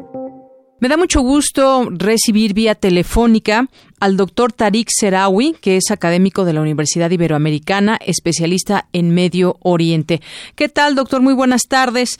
Bueno, pues eh, platicar con usted quisiéramos sobre esto que sucedió y que se llevó a cabo por parte del ejército de Estados Unidos, que asesinó al general Qasem Soleimani, uno de los enemigos estadounidenses más temidos en Oriente Medio, durante un bombardeo en el aeropuerto de Bagdad ordenado directamente por el presidente Donald Trump. Este asesinato, ex jefe de la Fuerza Quds de los Guardianes de la Revolución, está generando reacciones que indican o que habría síntomas de un nuevo conflicto bélico que se aproxima en la región. ¿Qué opinión tiene usted sobre el hecho mismo, este asesinato eh, tan grave que podría ser eh, o llevar a un conflicto mayor? ¿Podríamos hablar de una, de una guerra en la región, así se lo parece. Hola, ¿qué tal? Antes que nada, eh, muchas gracias por la invitación y para responder a la pregunta.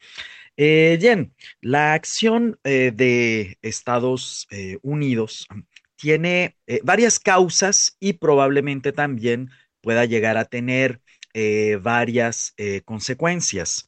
Bien, en primer lugar, entender de dónde es que surge este ataque.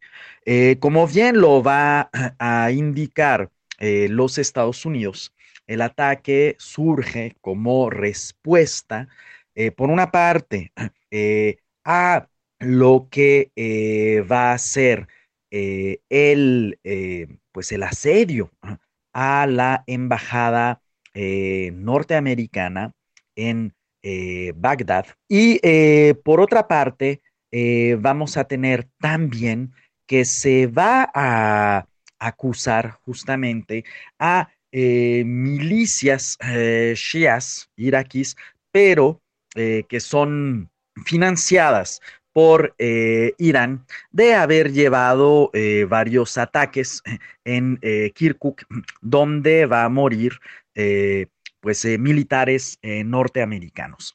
Ahora bien, esto por una parte. Sin embargo, lo que va a ser también el asedio a la embajada eh, norteamericana en Bagdad nos trae muchos recuerdos de lo que fue en su momento el asedio a la embajada norteamericana en Teherán en 1979, después de la revolución. Y desde mi punto de vista, estas imágenes, ¿sí? Eh, de una embajada siendo asediada, más por el otro lado, tenemos que entender la propia situación política que el día de hoy está viviendo este Trump en los Estados Unidos con el probable, bueno, el seguro eh, impeachment que se ha eh, llamado para, para él, pues lleva justamente a eh, Trump a tomar él directamente esta decisión que definitivamente debe de ser vista como una eh, declaración de guerra, tanto por parte de Irán como por parte de, eh, de Irak, porque además violenta la soberanía eh, iraquí, donde se lleva a cabo el ataque. Entonces, son tanto razones a nivel de política exterior como razones a nivel de política interna las que van a llevar a Estados Unidos a cometer este acto. en cuanto a si veo un conflicto, como ya se está hablando en, México, una tercera guerra, claro que no, por supuesto que no.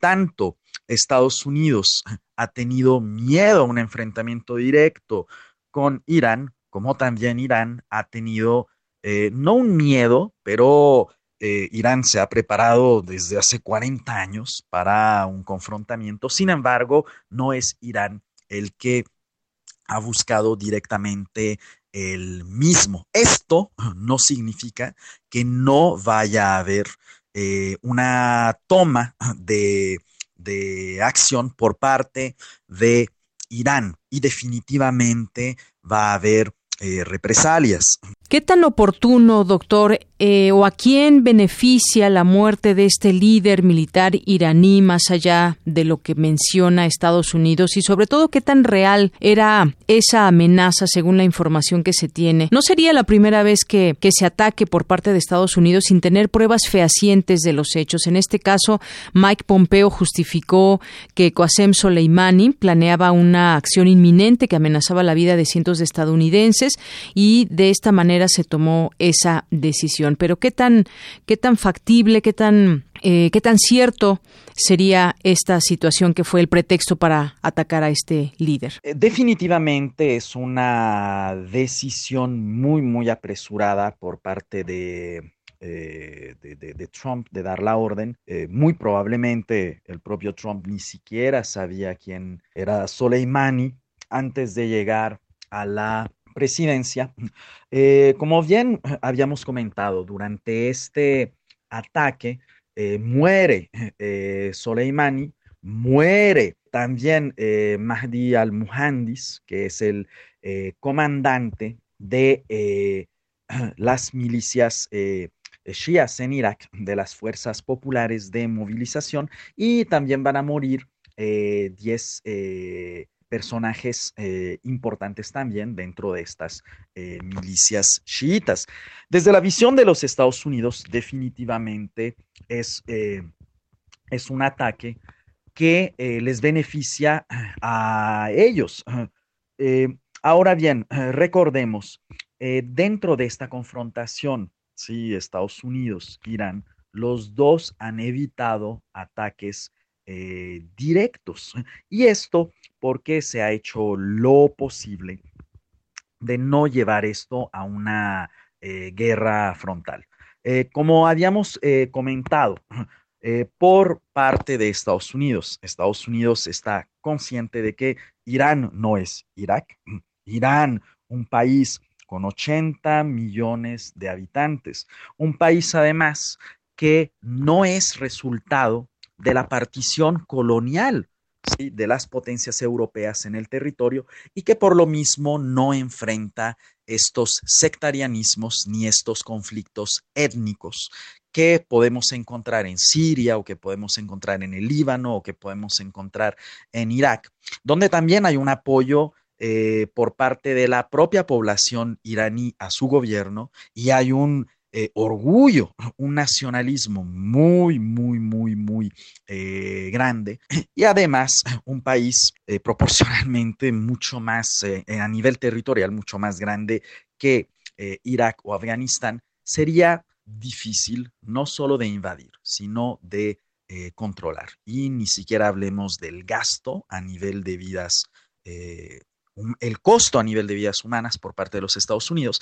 y el gasto eh, económico que eh, le llevaría a los Estados eh, Unidos. Ahora bien, en cuanto a Irán, ¿sí? ¿Cómo es la manera en la que Irán puede tomar una acción? como bien indicábamos, ¿sí? Muy difícilmente podríamos pensar que eh, Irán eh, podría tomar eh, una acción inmediata. Recordemos que si bien esta acción podemos entenderla como una manera, ¿sí? por la cual Trump, por una parte, intenta salvar su imagen política, Clinton hizo lo mismo con Irak en 1900. 98 cuando también se buscaba el impeachment por el caso de Mónica Lewinsky, él decide también ir y bombardear Irak. bien, así que por parte de Irán, la respuesta no tiene que ser inmediata. ¿sí? En este sentido, Irán ha mostrado mucha más cautela en la región. Irán tiene a su disposición eh, varios cientos de miles de combatientes que apoyan al régimen repartidos a lo largo de Siria, a lo largo del Líbano, por supuesto, en eh, Irak. Y en este sentido no tenemos que esperar una respuesta inmediata eh, por parte de, del régimen. De hecho, eh, puede tardar bastante la respuesta del régimen, si acaso es que haya alguna respuesta directa, porque lo que sí podemos eh, llegar a esperar son ataques, si no a los Estados Unidos, pues a los aliados de los Estados Unidos. Recordemos que eh, por parte de Irán, hay varios objetivos en los Emiratos, hay varios objetivos en Bahrein, hay varios objetivos en Arabia Saudita que pudieran ser atacados como un tipo de eh, venganza, que es la que ha eh, clamado el régimen iraní. Esto no es el inicio de un conflicto, es simplemente la continuación de una tensión que hay por parte de Estados Unidos y sus aliados principales en la región, Israel y Arabia Saudita, hacia eh, el, régimen iraní. Es esta revolución que se lleva desde el 79, lo cual no ha podido eh, superar Estados Unidos, el que haya sido expulsado de su tercer gran aliado en la región, Irán, el Irán de, de, del Shah. Y por lo mismo comentábamos, pues en realidad tanto el régimen como el pueblo iraní viene preparándose desde hace 40, eh, años y ha venido sobreviviendo a una serie de eh, bloqueos, a una serie de sanciones, a una serie de, de acusaciones, eh, por parte de los, eh, por parte de los Estados Unidos y, como mencionamos, por parte de sus dos eh, aliados principales, Riyadh y el gobierno de Tel Aviv. Trump manda un Twitter bastante enigmático hablando de cómo Irán no ha ganado ninguna guerra, pero ha ganado todas las negociaciones. Pareciera en este lenguaje que usa el presidente de los Estados Unidos que es una manera de eh, obligar a Irán a sentarse a negociar, después de asesinar a un héroe nacional, ¿sí? un militar que tiene una carrera pues realmente larga en, Irán, ¿sí? no solo durante la década de los ochentas, eh, en la guerra contra el Irak de Saddam eh, Hussein, sino también en eh, expulsar al Estado Islámico de, eh, de Irak. Así que muy difícilmente después de un ataque así, Irán esté dispuesto a sentarse a negociar con los Estados Unidos, sino que por parte de Irán podremos esperar, como había mencionado ya antes, distintas series de acciones que no necesariamente van a ser eh, dirigidas directamente a los Estados Unidos, ni tampoco llevadas a cabo directamente por el régimen iraní. Habíamos comentado cómo Irán tiene una influencia cada vez mayor en la región, Irán tiene un número de aliados, de actores no estatales eh, bastante amplio en la eh, región que pueden comprometer como habíamos mencionado, la seguridad de los aliados de los Estados Unidos. Y por último, doctor, hemos visto algunas reacciones de, líderes del mundo y países que llaman a la calma y a la prudencia, pero el sentimiento de venganza impera en contra de Estados Unidos. Eh, esto, de alguna manera, pues también puede eh, hacer escalada en este conflicto porque hay un sentimiento de eh, molestia y de venganza hacia los Estados Unidos. ¿Qué opinión tiene al respecto del tema? Bueno, eh, desde la visión norteamericana, Soleimani se le ve como el eh, responsable de el, cerebro detrás de la influencia cada vez mayor de Irán en la región, asimismo eh, se le ve a él como responsable de la muerte de aproximadamente 700 soldados, personal norteamericano en eh, Irak y en la región. Y no es la primera vez que se hablaba de eliminar a eh, Soleimani, ya que es una figura clave para tanto el régimen iraní como la política exterior iraní, que eh, en la región ha resultado ser muy, muy exitosa. Pues recordemos que finalmente la guerra civil siria acaba con un posicionamiento más fuerte de Irán en el territorio. La invasión norteamericana a Irak acaba con Irak siendo eh, un aliado de eh, Irán. Así que eh, desde la visión de los Estados Unidos es una victoria, es una victoria que se celebra, ¿sí? la eliminación de una figura tan prominente en el gobierno iraní. Ahora bien, eh, para responder esto, ¿representaba una amenaza él? Bueno, todo actor que pueda eh, elevar la posición de Irán en la región, pues es visto como una amenaza por parte de los Estados Unidos y mencionaba también por parte de los aliados de Estados Unidos que ejercen una presión también muy fuerte sobre Washington para que actúe en contra del régimen iraní. Doctor, muchísimas gracias por estar con nosotros aquí en Prisma RU. Muy buenas tardes. Gracias al doctor Tariq Serawi, académico de la Universidad Iberoamericana, especialista en Medio Oriente. Muchas gracias. Continuamos. Relatamos al mundo. Relatamos al mundo. Porque tu opinión es importante, síguenos en nuestras redes sociales, en Facebook como Prisma RU y en Twitter como arroba PrismaRU.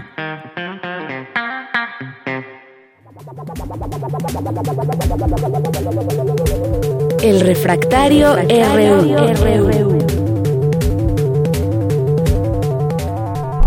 Dos de la tarde con 29 minutos y damos la bienvenida a este espacio de Refractario RU al, al, maestro Javier Contreras, maestro en Derecho y académico de la FESA Catlán. ¿Qué tal, Javier? Bienvenido, muy buenas tardes, un abrazo. Hola, ¿qué tal, Yanira? Muy buena tarde para ti, para todo el amable auditorio de Prisma RU. Pues hoy, como cada viernes que nos escuchamos, hoy es un gran día para estar vivos y felicidades a todos por el inicio de año y mira nada más cómo estamos empezando. Las noticias que nos llegan desde Estados Unidos, dejemos un momentito de lado lo que está pasando allá en Medio Oriente y reconfiguremos aquí en México lo que ha pasado con García Luna. Exactamente. Exactamente, hoy se ha presentado para esta primer comparecencia, donde ya se ha determinado una nueva fecha para finales de este mes para poder comenzar un juicio en su contra. García Luna se ha declarado inocente ante la Corte en Estados Unidos con el mismo juez que juzgó al Chapo Guzmán y ahora estaremos en presencia de algo muy emocionante no solamente para las autoridades estadounidenses, sino también para el tema de la política local mexicana, en específico con las relaciones hacia el narcotráfico y pensar que la mano derecha de Felipe Calderón, el hombre fuerte de aquel sexenio, ahora se encuentra enfrentando un proceso judicial de alto calado por sobornos, por extorsión y por crimen organizado ante las Cortes de Estados Unidos. Así es, Javier. A esta información que llega fresquecita, se declara inocente García Luna. Esto implica que habrá un juicio allá en Estados Unidos. Eh, según esta nota de, sin embargo, dice que se veía pálido y algo desaliñado.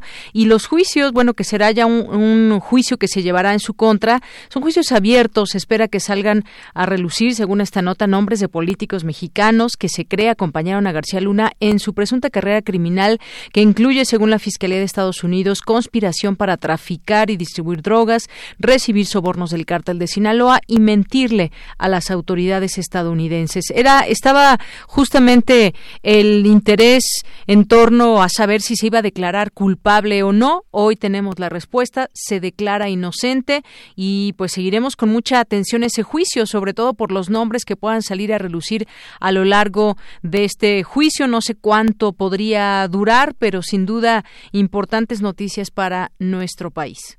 Efectivamente, Deyanira, hay algo muy importante también y que valdría la pena que conozca nuestro auditorio, es que en los procesos judiciales estadounidenses algo que se estila es buscar el no juicio, es decir, llegar en primer lugar a una especie de arreglo o que exista una declaración de culpabilidad para hacer un procedimiento abreviado, digamos, para hablar en el término mexicano. Una vez que nos enfrentamos a esto, podemos hablar de una gran economía procesal y efectivamente un tema o un esquema hasta de cooperación con el acusado y en este caso las autoridades estadounidenses.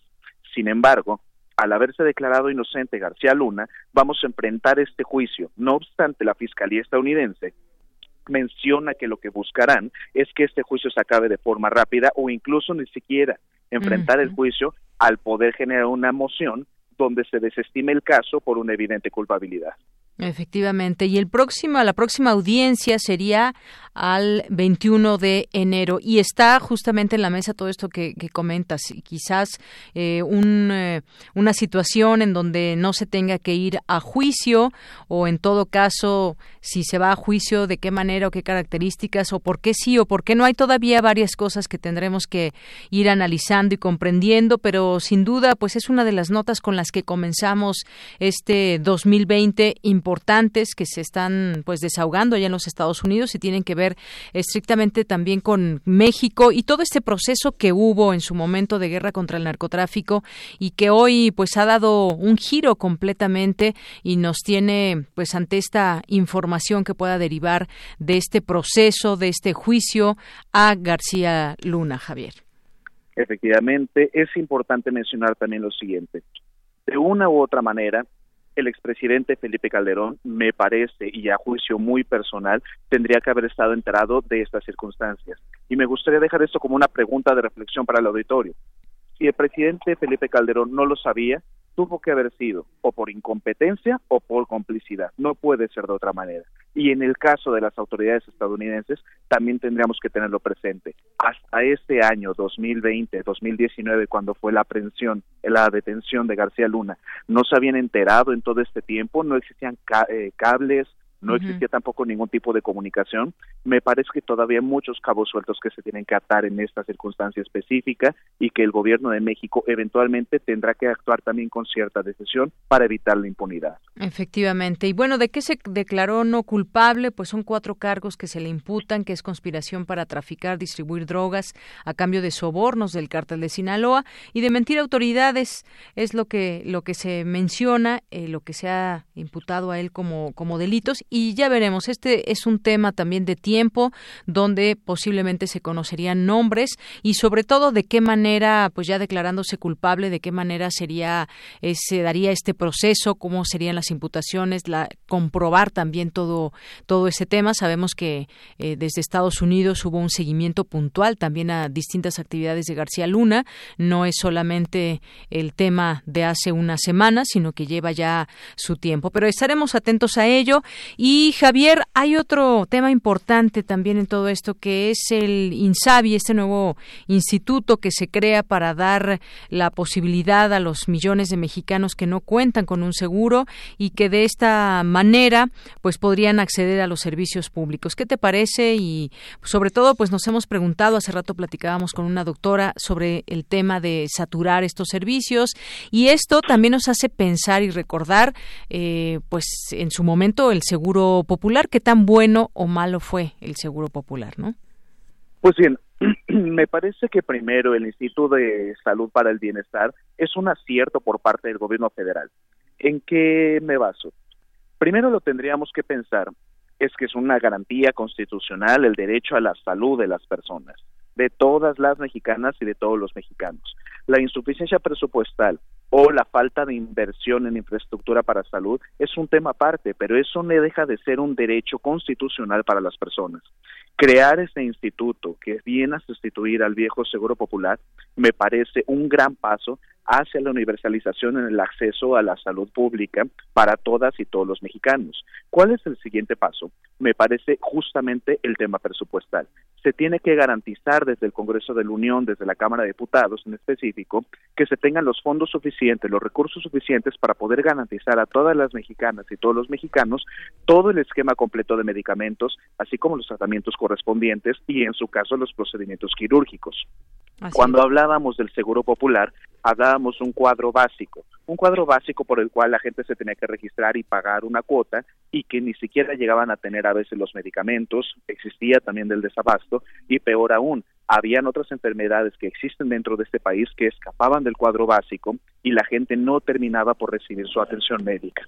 Ahora, este nuevo instituto va a poder prejurar a las mexicanas y a los mexicanos ese acceso a la seguridad social, ese acceso a la salud pública y, por supuesto, lo que tendríamos que estar considerando en este caso es el tema de la saturación. Pero creo que es un tema también de justicia. ¿Por qué lo digo? Lo digo porque las y los mexicanos no tendrían que estar aparejados necesariamente con un trabajo, porque este es un tema también de derecho laboral, para poder acceder a los servicios de salud. Es decir, el hecho de que ahora nos podamos presentar a cualquier clínica con nuestro cuerpo, con nuestra acta de nacimiento para darnos de alta y poder formar parte del programa de este instituto, me parece un gran apertura para poder acceder a este derecho a la salud. Así es. Y ya por último, el minuto y medio que tenemos, Javier, el tren Maya. Ayer platicábamos un poco sobre las implicaciones económicas que esto puede reactivar la región y por otra parte, pues también las voces que están en contra de este proyecto por una supuesta devastación que habría en distintas zonas por las que pasaría esta ruta. ¿Qué te parece? Pues sobre el tema del tren Maya en específico, me parece que efectivamente se tienen que hacer eh, estudios de viabilidad, se tiene que hacer las manifestaciones de impacto ambiental correspondiente para poder evitar justamente temas como el de una posible masacre medioambiental. Ahora, creo que hay un tema político detrás también, cuando vemos nuevamente la aparición del Ejército Zapatista de Liberación Nacional. Creo que lo más importante ahí es estudiar el papel de la oposición. ¿Cómo es posible que el blanquiazul y otros institutos políticos se han manifestado diciendo es que los derechos de los pueblos indígenas, cuando el último sexenio y los últimos sexenios fueron momentos de devastación y de despojo para todas estas comunidades durante todo ese tiempo. Creo que tendrían que reevaluar sus prioridades y ver cómo este gobierno federal está atendiendo los temas de las consultas, por supuesto, perfectibles, con una misma nota de ONU-DH, pero donde se están haciendo las cosas diferentes para poder garantizar la procuración de los derechos de los pueblos originarios. Muy bien. Bueno, pues Javier, yo te agradezco mucho estos minutos, como siempre, este, este primer refractario del año. Muchas gracias y seguiremos platicando los temas que van siendo y haciendo noticia en México y el mundo. Muchísimas gracias. Muchísimas gracias a ti, Deyanira, para todo el auditorio de Prisma Reú. Que tengan una excelente tarde. Igualmente para ti. Nos escuchamos el siguiente viernes. Hasta luego. Hasta pronto. Porque tu opinión es importante, síguenos en nuestras redes sociales, en Facebook como Prisma RU y en Twitter como arroba PrismaRU. Queremos escuchar tu voz. Nuestro teléfono en cabina es 55 36 43 39. Melomanía RU.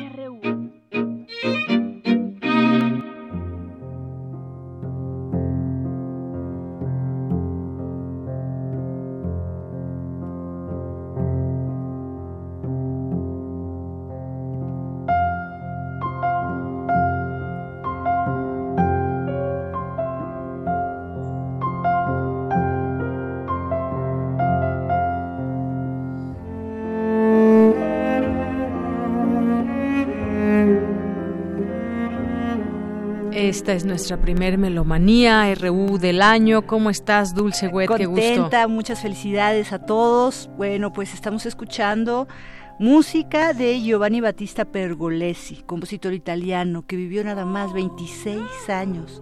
Esto es un arreglo que hace François Couturier al piano, con Ana Leger en el cello, Michel Rabi en las percusiones, electrónica, un, disco del 2013, pero que nos recuerda el nacimiento de Giovanni Battista el 4 de enero, mañana, un día como mm. mañana de 1710, en Iesi. Se le llamó Il Pergolesi por la región que habitó su familia. Y a pesar de que nada más tenía 26 años cuando murió, dejó la Serva Padrona, que es una de, digamos que, sus óperas más importantes en 1733 y de lo que se habla mucho de su ópera póstuma, el Stabat Mater que usó Stravinsky y después dijeron que ya no era de Pergolesi, en fin, pero con 26 años de todas maneras hizo tanto sacro como profano, mucha música Y eso es lo que estamos oyendo. Vámonos a las recomendaciones discográficas. Tenemos dos de Tempus Clásico. Y después ya tenemos con nosotros a Andrés de Robina de Cero Records en vivo aquí con nosotros. Bienvenido Andrés. Gracias, un gusto. escucharemos también lo que nos recomienda de Cero Records. Vamos con Tempus Clásico y empezaremos con Rodrigo Acevedo Traba, gran pianista, quien interpreta la obra integral de José Pomar. Esto ya lo había empezado Daniel Noli, una investigación muy interesante de varias instancias culturales, entre ellas la Facultad de Música de la UNAM. Escuchemos lo que nos dice Rodrigo Acevedo Traba acerca de esto, este álbum doble, la obra completa de piano de José Pomar.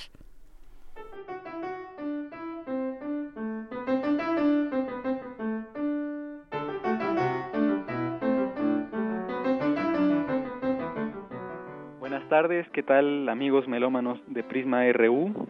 Yo soy Rodrigo Acevedo.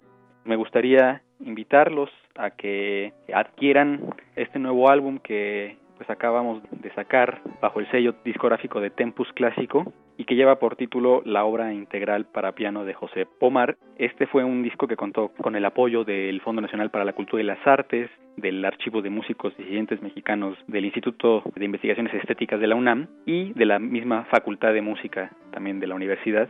Es un álbum doble que trae dos discos que abarca toda la producción para piano que hizo este compositor que se llama José Pomar y que no es tan conocido como me parece debería ser.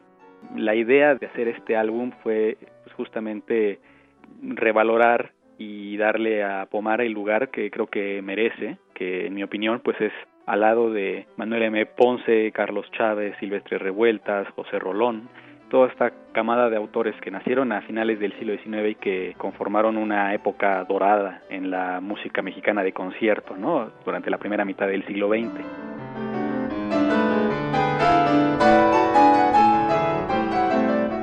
Pomar tiene, pues además de ser un autor con una música que además de ser muy bella y estar bien escrita para el instrumento, es además muy interesante el lenguaje que maneja. Pomar fue uno de los autores pioneros en incursionar a un lenguaje nuevo que no se utilizaba aquí en México. Él exploró y comenzó a escribir con un nuevo lenguaje en una época en que nadie, ni siquiera los autores más avanzados y los que incluso recordamos hoy como los pioneros en incursionar al modernismo, Pomar se adelantó a todos ellos y además con la agravante, por así decirlo, de no haber salido nunca del país, lo cual me parece que pues es algo que hay que reconocer y que hace a su figura mucho más interesante.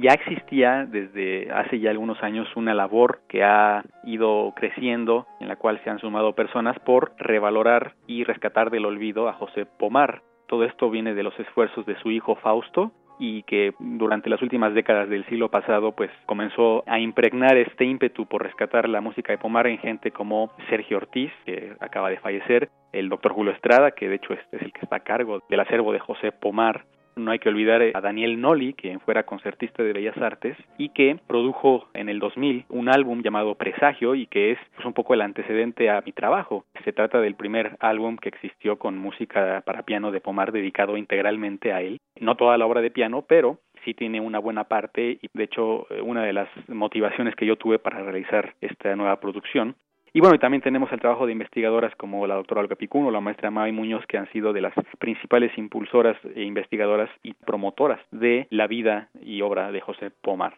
pues yo les recomiendo mucho que se acerquen a tiendas, también las librerías Educal, ya está a la venta en estos momentos. El disco está a un muy buen precio, tiene descuento navideño, así que aprovechen, es un álbum doble, producto de una labor que me llevó por lo menos un par de años y que cristalizó finalmente en esta producción que espero sea de su agrado y que estoy seguro que además les va a gustar y más de una pieza les va a entusiasmar. Se trata de música de gran calidad, de gran belleza y además orgullosamente mexicana. Nuevamente reitero ahí la invitación, agradezco mucho a Prisma RU el espacio y estamos en contacto. Muchas gracias. Me pueden buscar en redes sociales, Instagram, Facebook eh, como Rod Pianista. Muchas gracias y hasta la próxima. Y despidiéndonos de esta música para piano de José Pomar, va a entrar lo que es Devoción, Fiesta y Chanza, villancicos de la Nueva España, también del sello Tempus Clásico.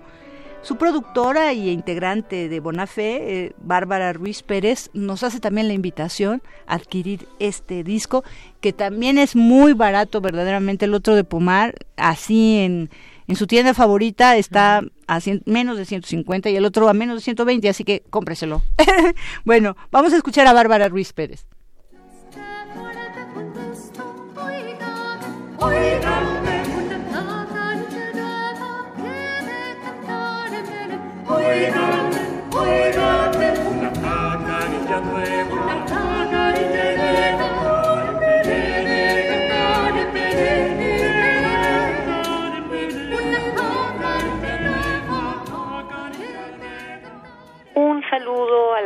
Melómana de Prisma RU. Les habla Bárbara Pérez Ruiz. Yo soy integrante del ensamble de música antigua Bonafé y quiero compartirles una grabación, una producción discográfica que acabamos de hacer y que pienso que va a ser del gusto de la audiencia. El disco se titula Devoción, Fiesta y Chanza y está dedicado al villancico en la Nueva España. Se trata de un compendio, una colección de villancicos seleccionados especialmente para recrear, para ilustrar lo que fue la vida de este género poético musical en la Nueva España.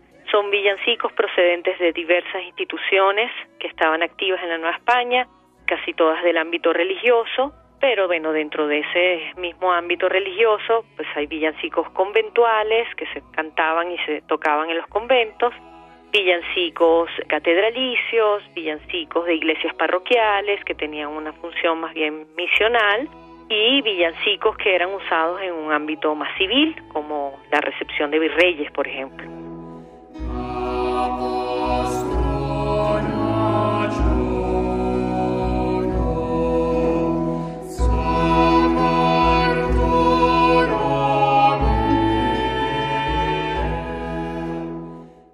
Están representados compositores de los que casi no se conoce nada hay obras que son grabadas por primera vez y son después de varios siglos de haber sido compuestas e interpretadas, son de nuevo sonorizadas y bueno, este el disco está a la venta en distintas tiendas. Tengo entendido que Educal también lo está vendiendo y está en algunas plataformas también accesibles en internet como Spotify. Los invito a que escuchen este trabajo, los invito a que estén pendientes de los conciertos que esperamos dar el siguiente año. Es un bello trabajo hecho con mucho cariño, mucho esfuerzo, mucha investigación detrás de todo este trabajo de interpretación. Será un extraordinario regalo seguramente para cualquier ocasión, empezando desde regalo de Reyes y luego para el Día de los Enamorados y para el resto del año. Me despido haciéndoles esta cordial invitación y espero que disfruten este disco y que nos hagan llegar sus comentarios. Muchas gracias, feliz Navidad, feliz Año Nuevo.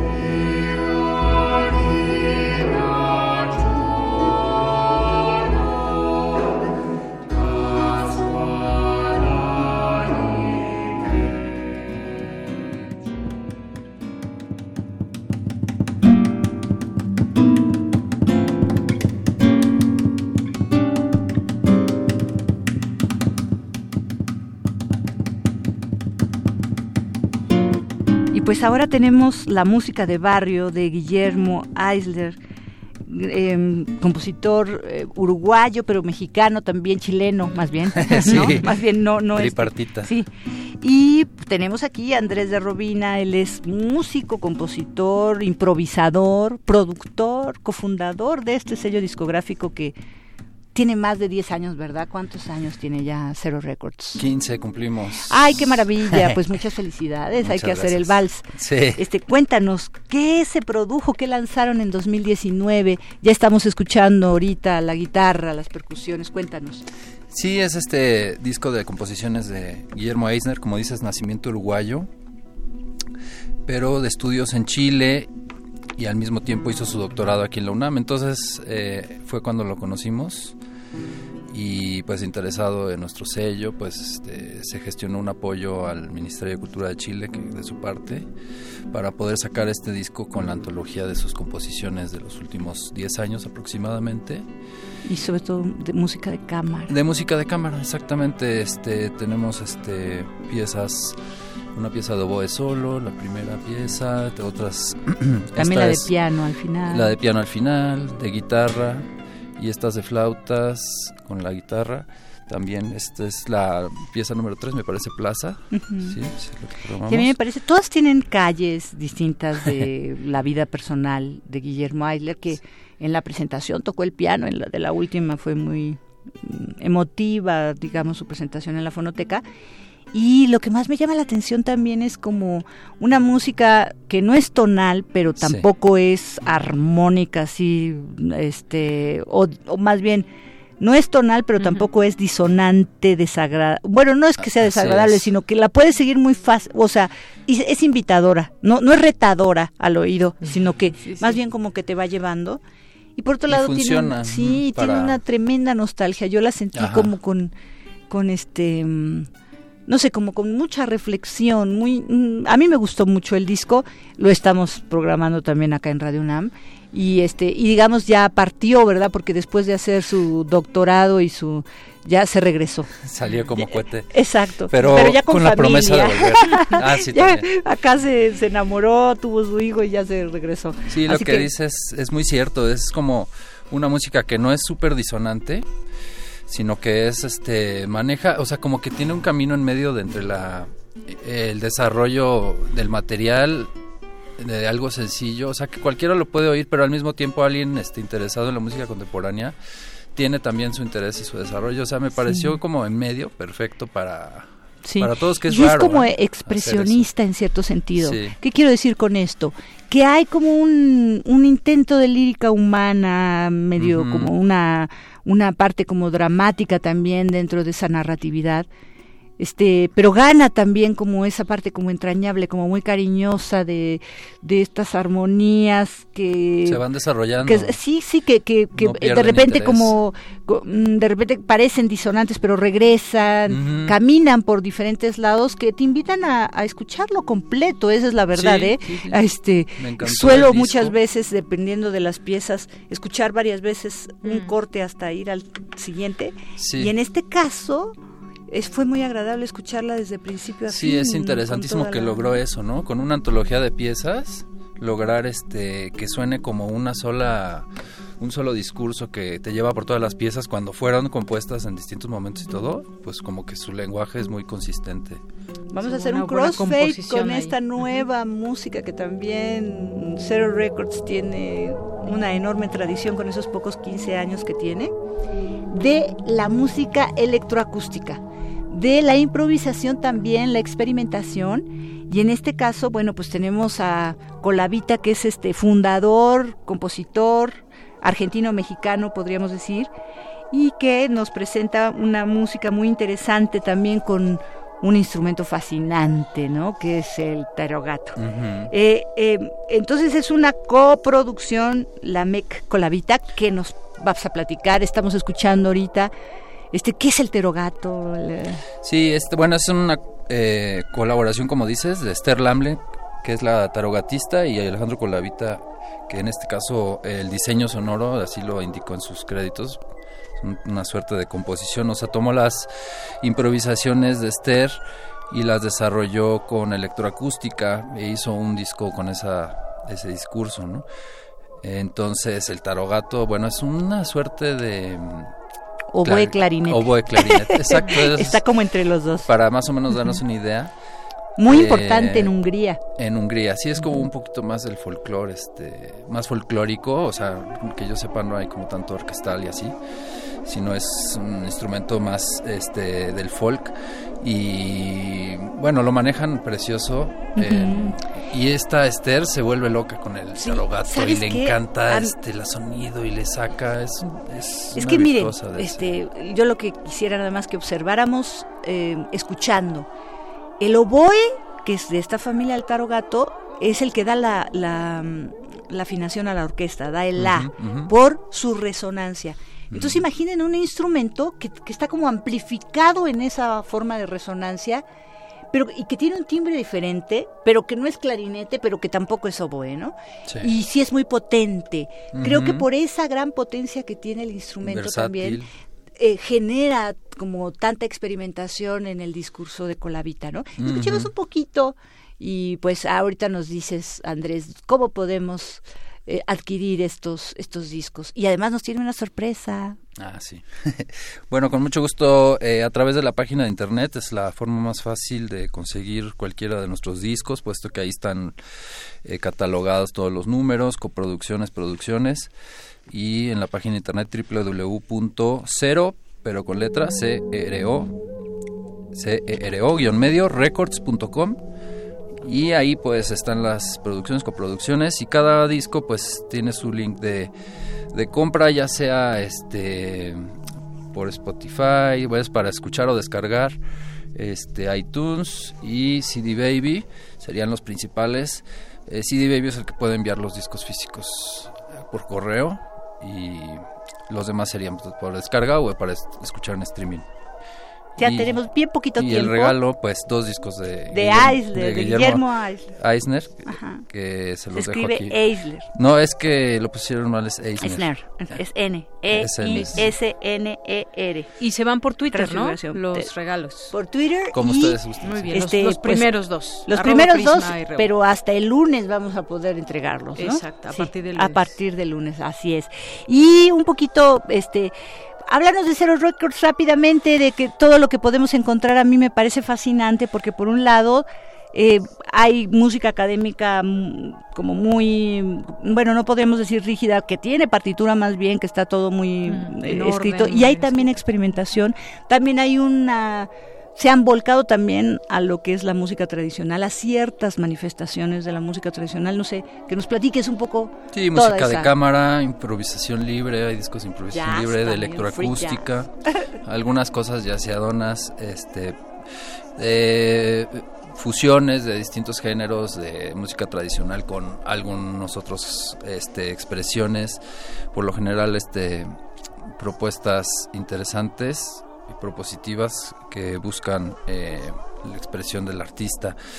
Eh, ¿Qué más? Pues básicamente son los géneros que tenemos. Un poquito de rock por ahí perdido, también fusionado. O sea, básicamente hay de todo. Vamos a irnos ya con este la música de Antonio Lotti, a quien recordamos porque 350 años de su nacimiento, pero también es un compositor que nace y muere el mismo día 5 de enero Nace en 1667 y muere en 1740, hace 280 años. Tiene una importante carrera musical en la Basílica de San Marcos. Estuvo casado con una gran soprano de su, de su momento, hizo muchas óperas, tiene 30, mucha música instrumental también. Y pues a él eh, se le recuerda especialmente por ser un puente entre la música barroca y el periodo clásico. Estamos escuchando su Gloria de la Misa del Sexto Tono con el coro de Camaralotti, Ferenc Rosa dirigiendo. Y nos vamos. Muchas gracias. Con eso nos despedimos. Muchísimas gracias. Gracias por tu visita. Gracias, Dulce, por supuesto. Y sobre todo usted que nos escucha, nos vemos el lunes. nos escuchamos el lunes en punto de la una de la tarde. Soy Deyanira Morán. A nombre de todo el equipo, gracias. Buenas tardes y buen provecho.